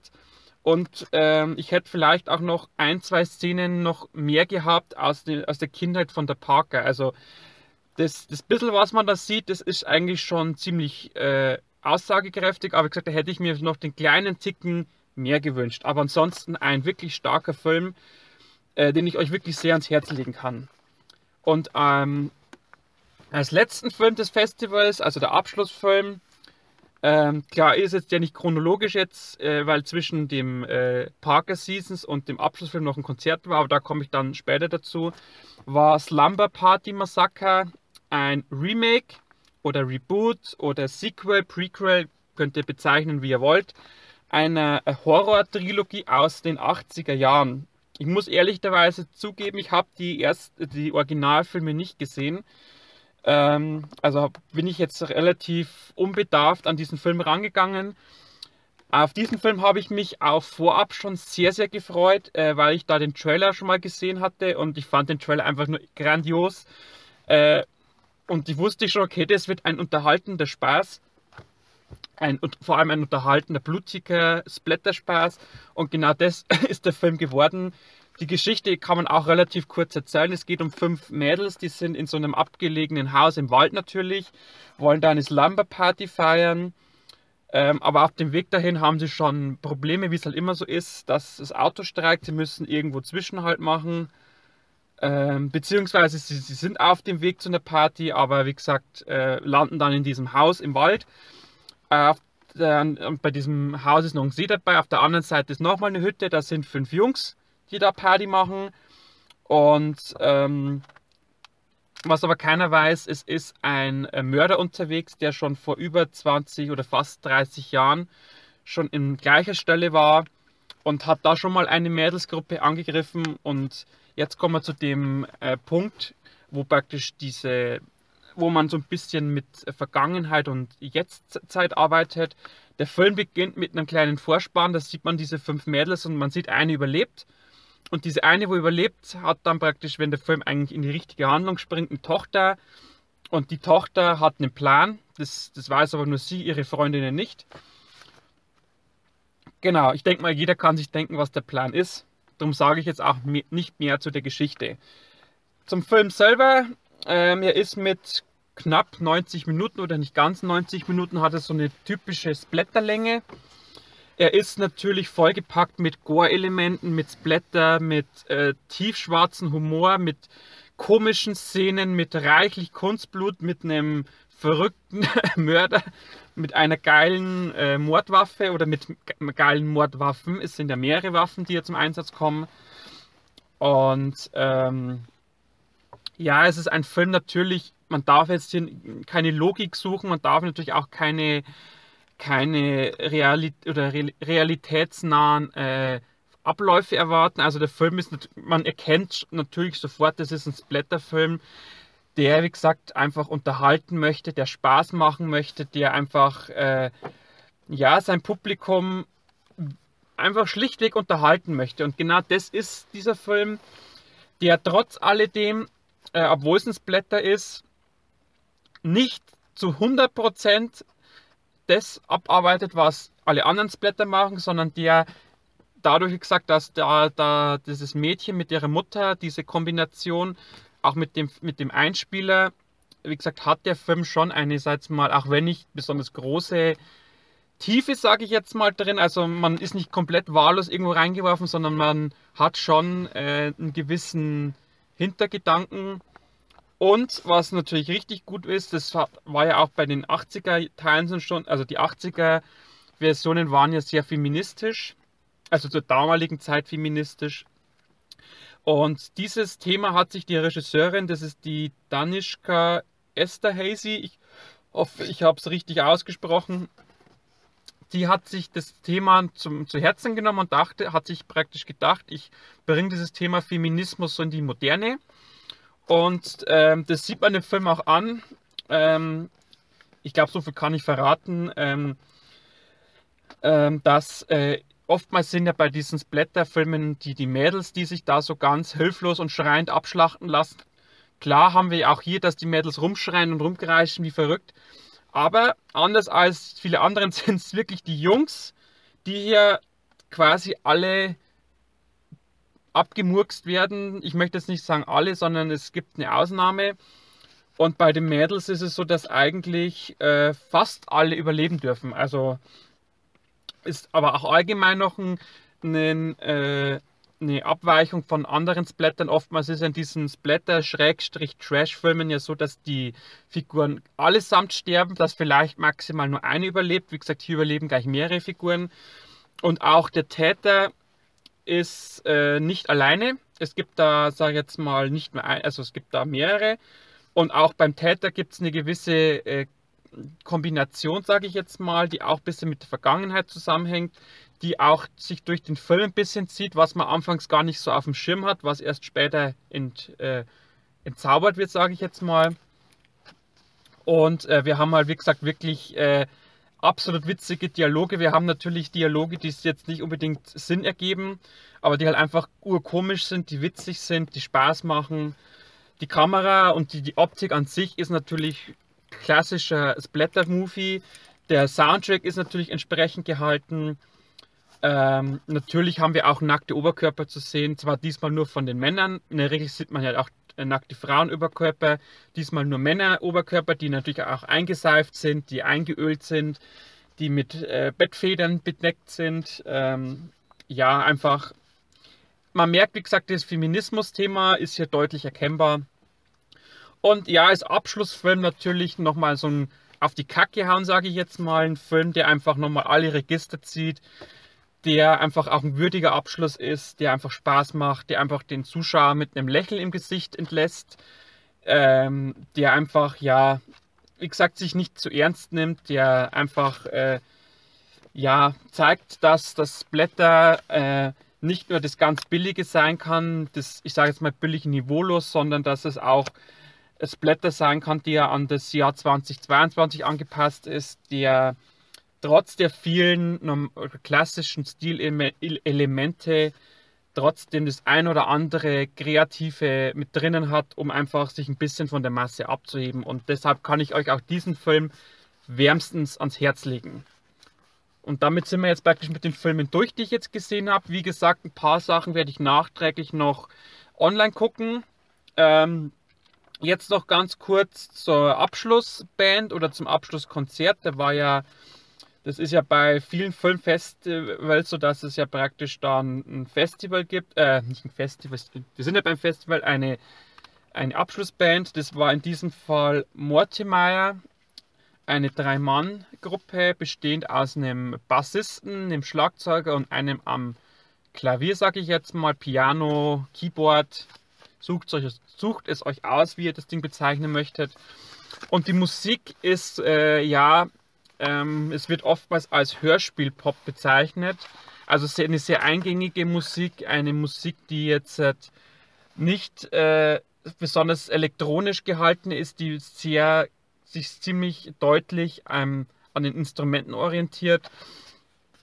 Die, obwohl man eigentlich denkt, dass aus diesen drei Instrumenten, dass es halt alles sich gleich anhört, trotzdem sehr facettenreich ist. Äh, mein, klar, es ist immer so eine gewisse, eine gewisses Grund, eine Grundmelodie ist eigentlich immer vorhanden. Ähm, aber trotzdem waren die Tracks ziemlich facettenreich, die waren wirklich, wie gesagt, eingängig, die waren, waren toller Rhythmus. Bisschen die Lautstärke war ein Ticken zu hoch, das kann, kann ich kritisieren. Aber ansonsten hat mir das Spaß gemacht. Es gab im Hintergrund wurde auf die Leinwand immer so ein Bild projiziert mit dem Songtrack. Der Songtrack hatte immer was mit dem Bild zu tun. Und es ist praktisch so gewesen, dass das Bild am Anfang komplett verschwommen und ganz blass war und wurde praktisch mit zunehmender Dauer des Tracks immer klarer und schärfer. Und am Ende des Liedes war das Bild praktisch in kompletter Schärfe, in kompletter Größe auch zu sehen. Und dann, wie gesagt, konnte man dann, okay, äh, oder beziehungsweise konnte man äh, die Zusammenhänge verstehen zwischen dem Bild und dem Track oder dem Track-Titel. Inwieweit man jetzt natürlich diese, diese Bilder mit, diesen, mit der Melodie in Einklang bringen kann, das muss jeder für sich selbst entscheiden. Muss ich jetzt auch ganz ehrlich sagen, äh, hat mich jetzt weniger interessiert. Also ich muss, äh, also ich habe jetzt gesagt, ich habe das verfolgt, dass sich da diese Bilder immer mehr auflösen. Ich finde es auch eine nette, eine nette Idee, dass man sowas macht, dass man einfach die Leute jetzt nicht nur auf die Musik und die Musiker konzentriert, sondern dass man denen auch mit diesem Bild noch einen, sag jetzt mal, einen visuellen Anhaltspunkt gibt, wo auch der Zuschauer mitraten kann, was versteckt sich hinter dem Bild. Also wirklich, äh, du bist als Zuschauer nicht nur mit, den, äh, mit, dem, mit dem Gehör dabei, sondern auch mit den Augen. Und das finde ich immer schön, wenn eine Band das beides miteinander kombiniert.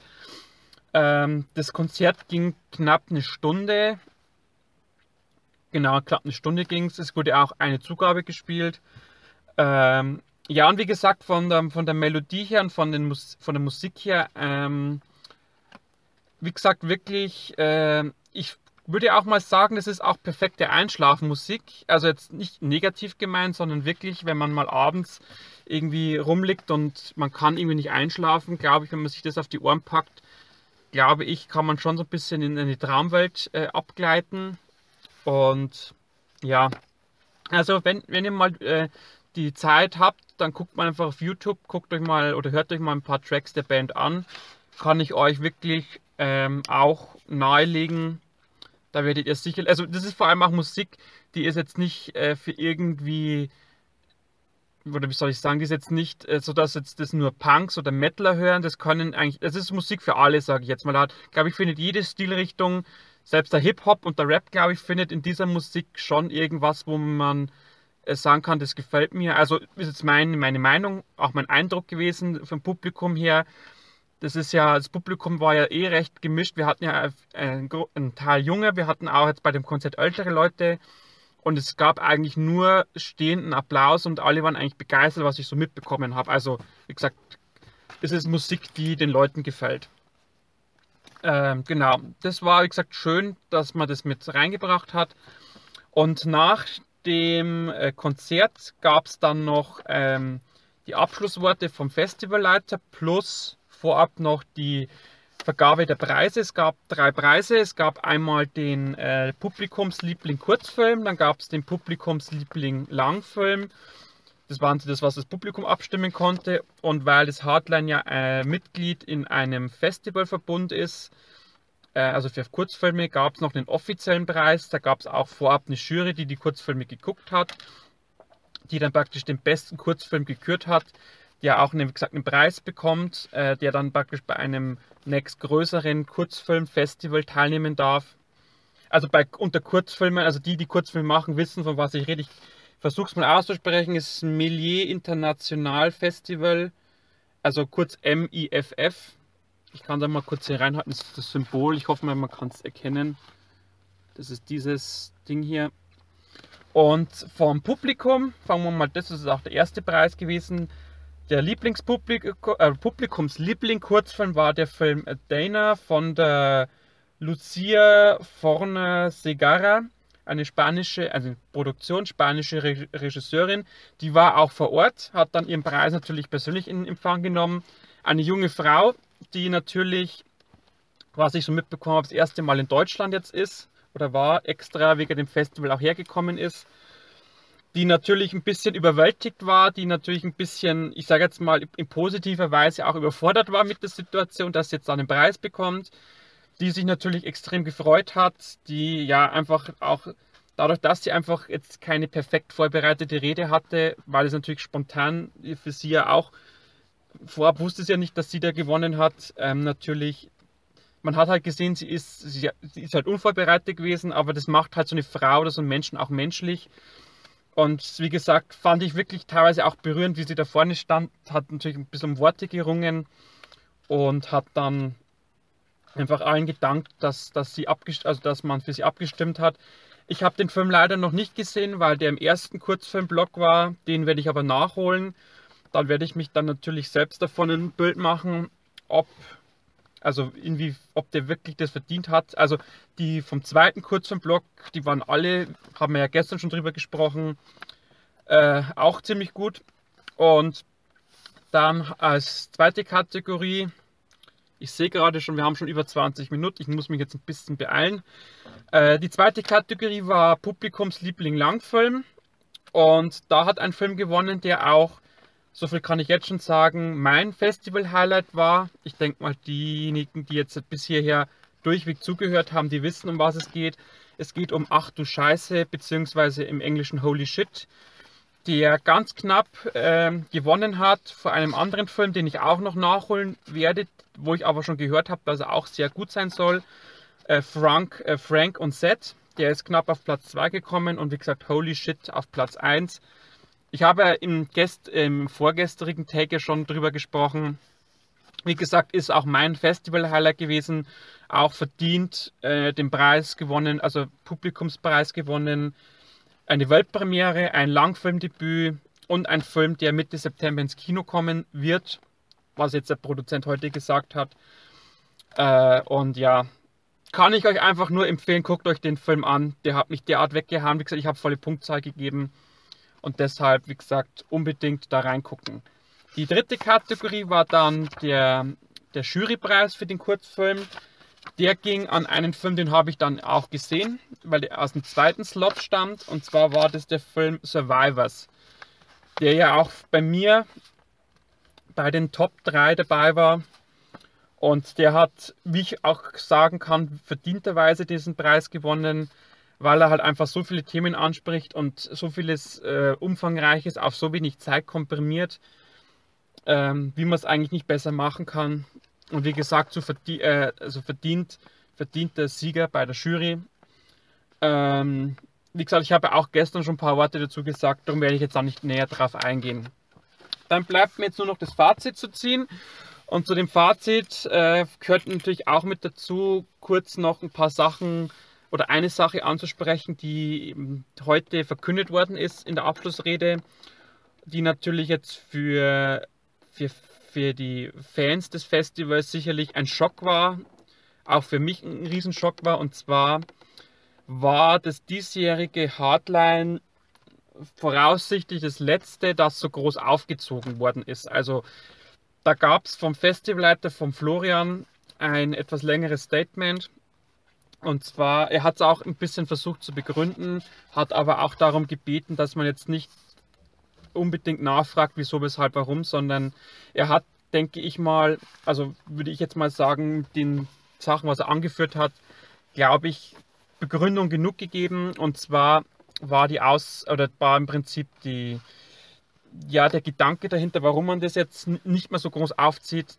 dass man einfach zu schnell zu groß geworden ist. Man kann ich natürlich verstehen.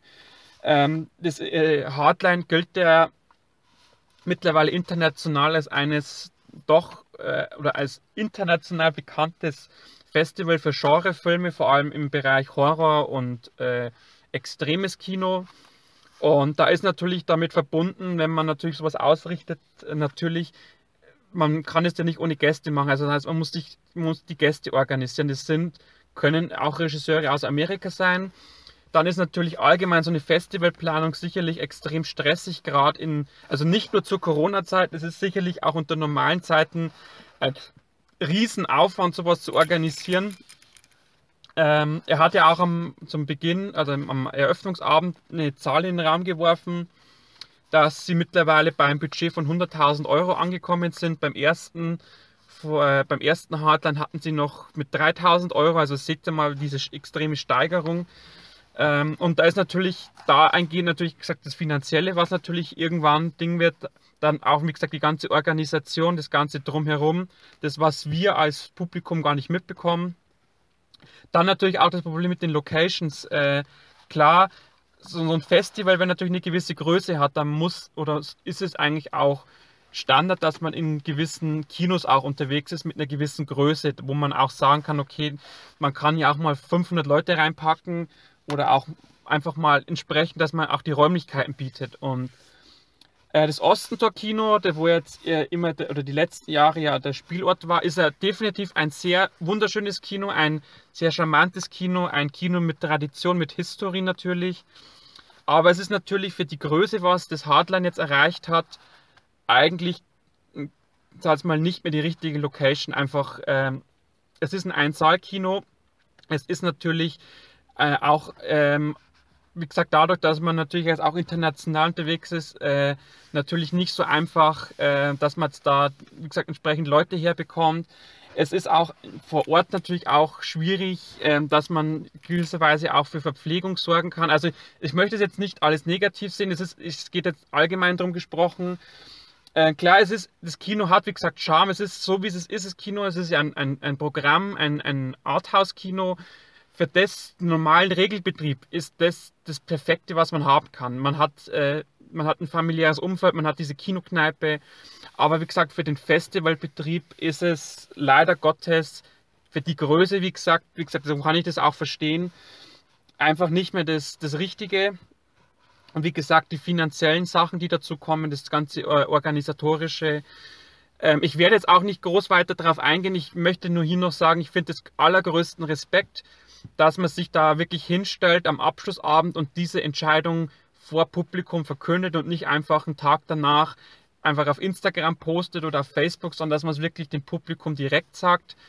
Ähm, ich glaube, das ist immer die ehrlichste Art. Das ist auch, glaube ich, die Art, wo das Publikum am meisten Verständnis hat. Also ich habe sowieso von vornherein allergrößtes Verständnis dafür. Klar, ich finde es natürlich schade, weil ich, für mich war es jetzt das erste mal richtig Hardline mit äh, Präsenz vor Ort zu erleben. Und dann ist es praktisch eigentlich auch schon wieder das letzte in diesem Umfang. Also sie werden das Hardline weiterführen. Sie werden es aber in einem deutlich kleineren Rahmen führen. Das wird auch nicht mehr auf fünf Tage gemacht, ähm, sondern nur noch auf, glaube ich, drei, was er gesagt hat. Und das heißt natürlich entsprechend auch, es werden die ganzen oder fast alle, ich möchte, jetzt, ich möchte jetzt nichts ausschließen, aber es werden diese ganzen Premieren wegfallen, es werden keine Gäste mehr da sein. Es wird wieder ein Festival, wirklich ein Festival unter Kumpels oder unter einer gewissen homogenen Gruppe. Ähm, wie es natürlich dann sein wird, das kann ich natürlich jetzt noch nicht sagen. Ähm, aber wie gesagt, es ist einfach der allergrößte Respekt meiner Seite, dass man diese Entscheidung getroffen hat dass man es so kommuniziert hat. Ähm, es muss natürlich immer jeder auf sich selbst schauen und wie gesagt, ich glaube schon, dass das Team gerade jetzt auch mit, in Verbindung mit diesem Corona, gerade beziehungsweise vor allem in der Planung halt und in der Vorbereitung einen derartigen Stress hatte, derart äh, ja unter Druck auch war, dass man halt einfach irgendwann sagt, es geht halt einfach nicht mehr. Und das, damit muss man es auch wirklich gut sein lassen. Und damit möchte auch ich gut sein lassen. Mir bleibt an dieser Stelle nur noch zu sagen, ich hatte extrem viel Spaß auf dem Festival. Ich habe vieles erlebt. Ich bin natürlich da, da ich jetzt neu war, natürlich noch nicht ganz so drinnen in der Thematik. Also da waren etliche dabei, die natürlich da schon von Anfang an dabei waren, die natürlich da ein bisschen andere Kontakte auch schon hatten. Aber so als erstes Ding oder richtiges Festival von Anfang bis Ende, wie gesagt, war ich wirklich sehr glücklich. Ich bin jetzt auch gewisserweise auch innerlich durch ein bisschen. Also ich merke schon, dass, äh, dass, ich, dass sich so eine gewisse Müdigkeit bei mir einstellt, eine gewisse Gesättigkeit äh, oder gewisse Sättigung. Ähm, und dass ich jetzt einfach auch mal einen Tag oder zwei meine Ruhe brauche. Äh, wie gesagt, es war eine tolle Erfahrung. Es war wirklich, ich habe tolle Filme gesehen. Ich habe jetzt keinen Film dabei gehabt, der scheiße war. Äh, ich habe äh, ein paar nette oder tolle Regisseure äh, zumindest gesehen. Gespräch war ein bisschen schwierig, weil die natürlich anderweitig schon belagert waren. Aber auf jeden Fall einfach dieses Feeling mal zu bekommen, mit der Regisseur, mit Filmemachern in einem Saal zu sitzen, das war schon was, was man sicherlich lange Zeit in Erinnerung behalten wird. Und die ganz, also ich muss auch noch an dieser Stelle sagen, großes Lob an, an Florian und das Team. Die haben das wirklich toll organisiert. Ähm, das Einzige, was ein bisschen, also was von meiner Seite ein kleiner Kritikpunkt bloß ist, aber es hat mein persönliches Empfinden. Ich fand die Pausen zwischen den Filmen einfach einen Ticken zu lang. Da hätte mir auch eine halbe Stunde gereicht und nicht eine Stunde teilweise. Aber ansonsten, wie gesagt, äh, gab es jetzt von meiner Seite nichts anderes, was ich bemängeln konnte. Die, die Tonqualität war toll, die Bildqualität war toll, die Einlasskontrolle war ganz easy. Äh, ich hatte ja meine Dauerkarte, also war es auch für mich kein Anstehen oder so. Ähm, die Sauberkeit im Kino war hervorragend. Die Getränkeversorgung war hervorragend. Das einzige, einen kleinen Punkt habe ich noch. Am heutigen Tag gab es kein Catering oder keine Möglichkeit vor Ort was zu essen. Da hätte ich mir vielleicht gewünscht, dass man die, die zwei Mädels mit diesem veganen Essen, die jetzt die Tage da waren, dass man die vielleicht für Sonntag auch noch herkommen lässt oder hätte herkommen lassen, dass man sich halt einfach vor Ort noch mit was zu essen versorgen hätte können. Aber ansonsten, wie gesagt, gibt es von mir nichts Negatives zu sagen. Ich, wie gesagt, bin wirklich wunsch, äh, fast wunschlos glücklich. Ähm, ja, ich habe, ich, wie gesagt, ich hätte mich jetzt natürlich aufs nächste Jahr schon gefreut, wenn es wieder so abgelaufen wäre. Ähm, jetzt freue ich mich halt auf ein Hardline, das deutlich intimer wird. Ich werde auf jeden Fall dabei sein, das steht außer Frage, außer mich haut irgendwas weg. Wieder dabei. Und ähm, ja, es ist, ähm, ich kann es nur jedem raten, wenn ihr die Möglichkeit habt, auf ein Filmfestival zu gehen, geht dahin, schnappt die Atmosphäre auf, ähm, trefft nette Leute, versucht ein paar Kontakte zu knüpfen. Klar, wie gesagt, das ist, wenn man ganz frisch da wohin kommt, natürlich immer schwierig, wenn man sieht, dass sich viele halt schon kennen. Aber ich hatte trotzdem mit zwei, drei Leuten Kontakt. Also ich bin jetzt nicht ganz still dort gesessen. Von dem her, ja, bleibt mir an dieser Stelle auch dann gar nicht mehr allzu viel zu sagen. Ich will ja nicht, dass jetzt der Podcast hier den Rahmen gänzlich sprengt. Ich denke mal, das wird sowieso mein längster Podcast aller Zeiten oder bisher. Ja, aber ich wollte euch einfach, äh, und dann nehme ich mir auch die Zeit, so ausführlich wie möglich machen. Ich wollte euch einfach wirklich so gut es geht mitnehmen ähm, und wollte euch einfach auch so umfangreich davon berichten. Es kann sein, dass ich vielleicht nochmal ähm, noch das Thema aufgreife, Festivals allgemein, dass ich da nochmal einen Podcast dazu mache. Jetzt, wo ich ja, äh, ich war jetzt auf dem letztes Jahr auf dem Transit Filmfest und jetzt hier auf dem Hardline dass ich da das Thema nochmal aufgreife. Dann kann ich natürlich noch ein bisschen detailliert ins ein oder andere reingehen. Aber ansonsten, wie gesagt, bleibt an dieser Stelle nur nochmal Danke zu sagen ans Hardline äh, Filmfest, ans Team, an wirklich die nette Begrüßung am Anfang, an die wirklich tolle Durchführung und natürlich auch an euch Zuschauer, Zuhörer, dass ihr jetzt bis zum Schluss dabei wart. Äh, ich würde mich natürlich freuen, wenn ihr diesen Podcast weiterempfehlt, wenn ihr einen Daumen nach oben da lasst, wenn ihr vielleicht auch diesen Kanal abonniert, wenn ihr mir natürlich auf Instagram folgt, damit ihr einfach zu den ganzen Filmen jetzt noch die ganzen Kritiken bekommt. Oder aber, wenn euch so das Thema Film interessiert, einfach, wenn ihr hängen bleibt bei mir, falls ihr neu seid. Und genau, ich werde jetzt mich nach Hause, auf den Weg nach Hause machen und werde jetzt diesen Podcast hier mit den einzelnen Tags zusammenfügen zu einem großen und dann werdet ihr den nächsten Tage dann auf die Ohren oder auf die Augen bekommen. Dann danke ich, wie gesagt, fürs Reinschauen. Bis zum nächsten Podcast. Macht es gut. Ciao, ciao. Euer Martin von Martins Kinoblog.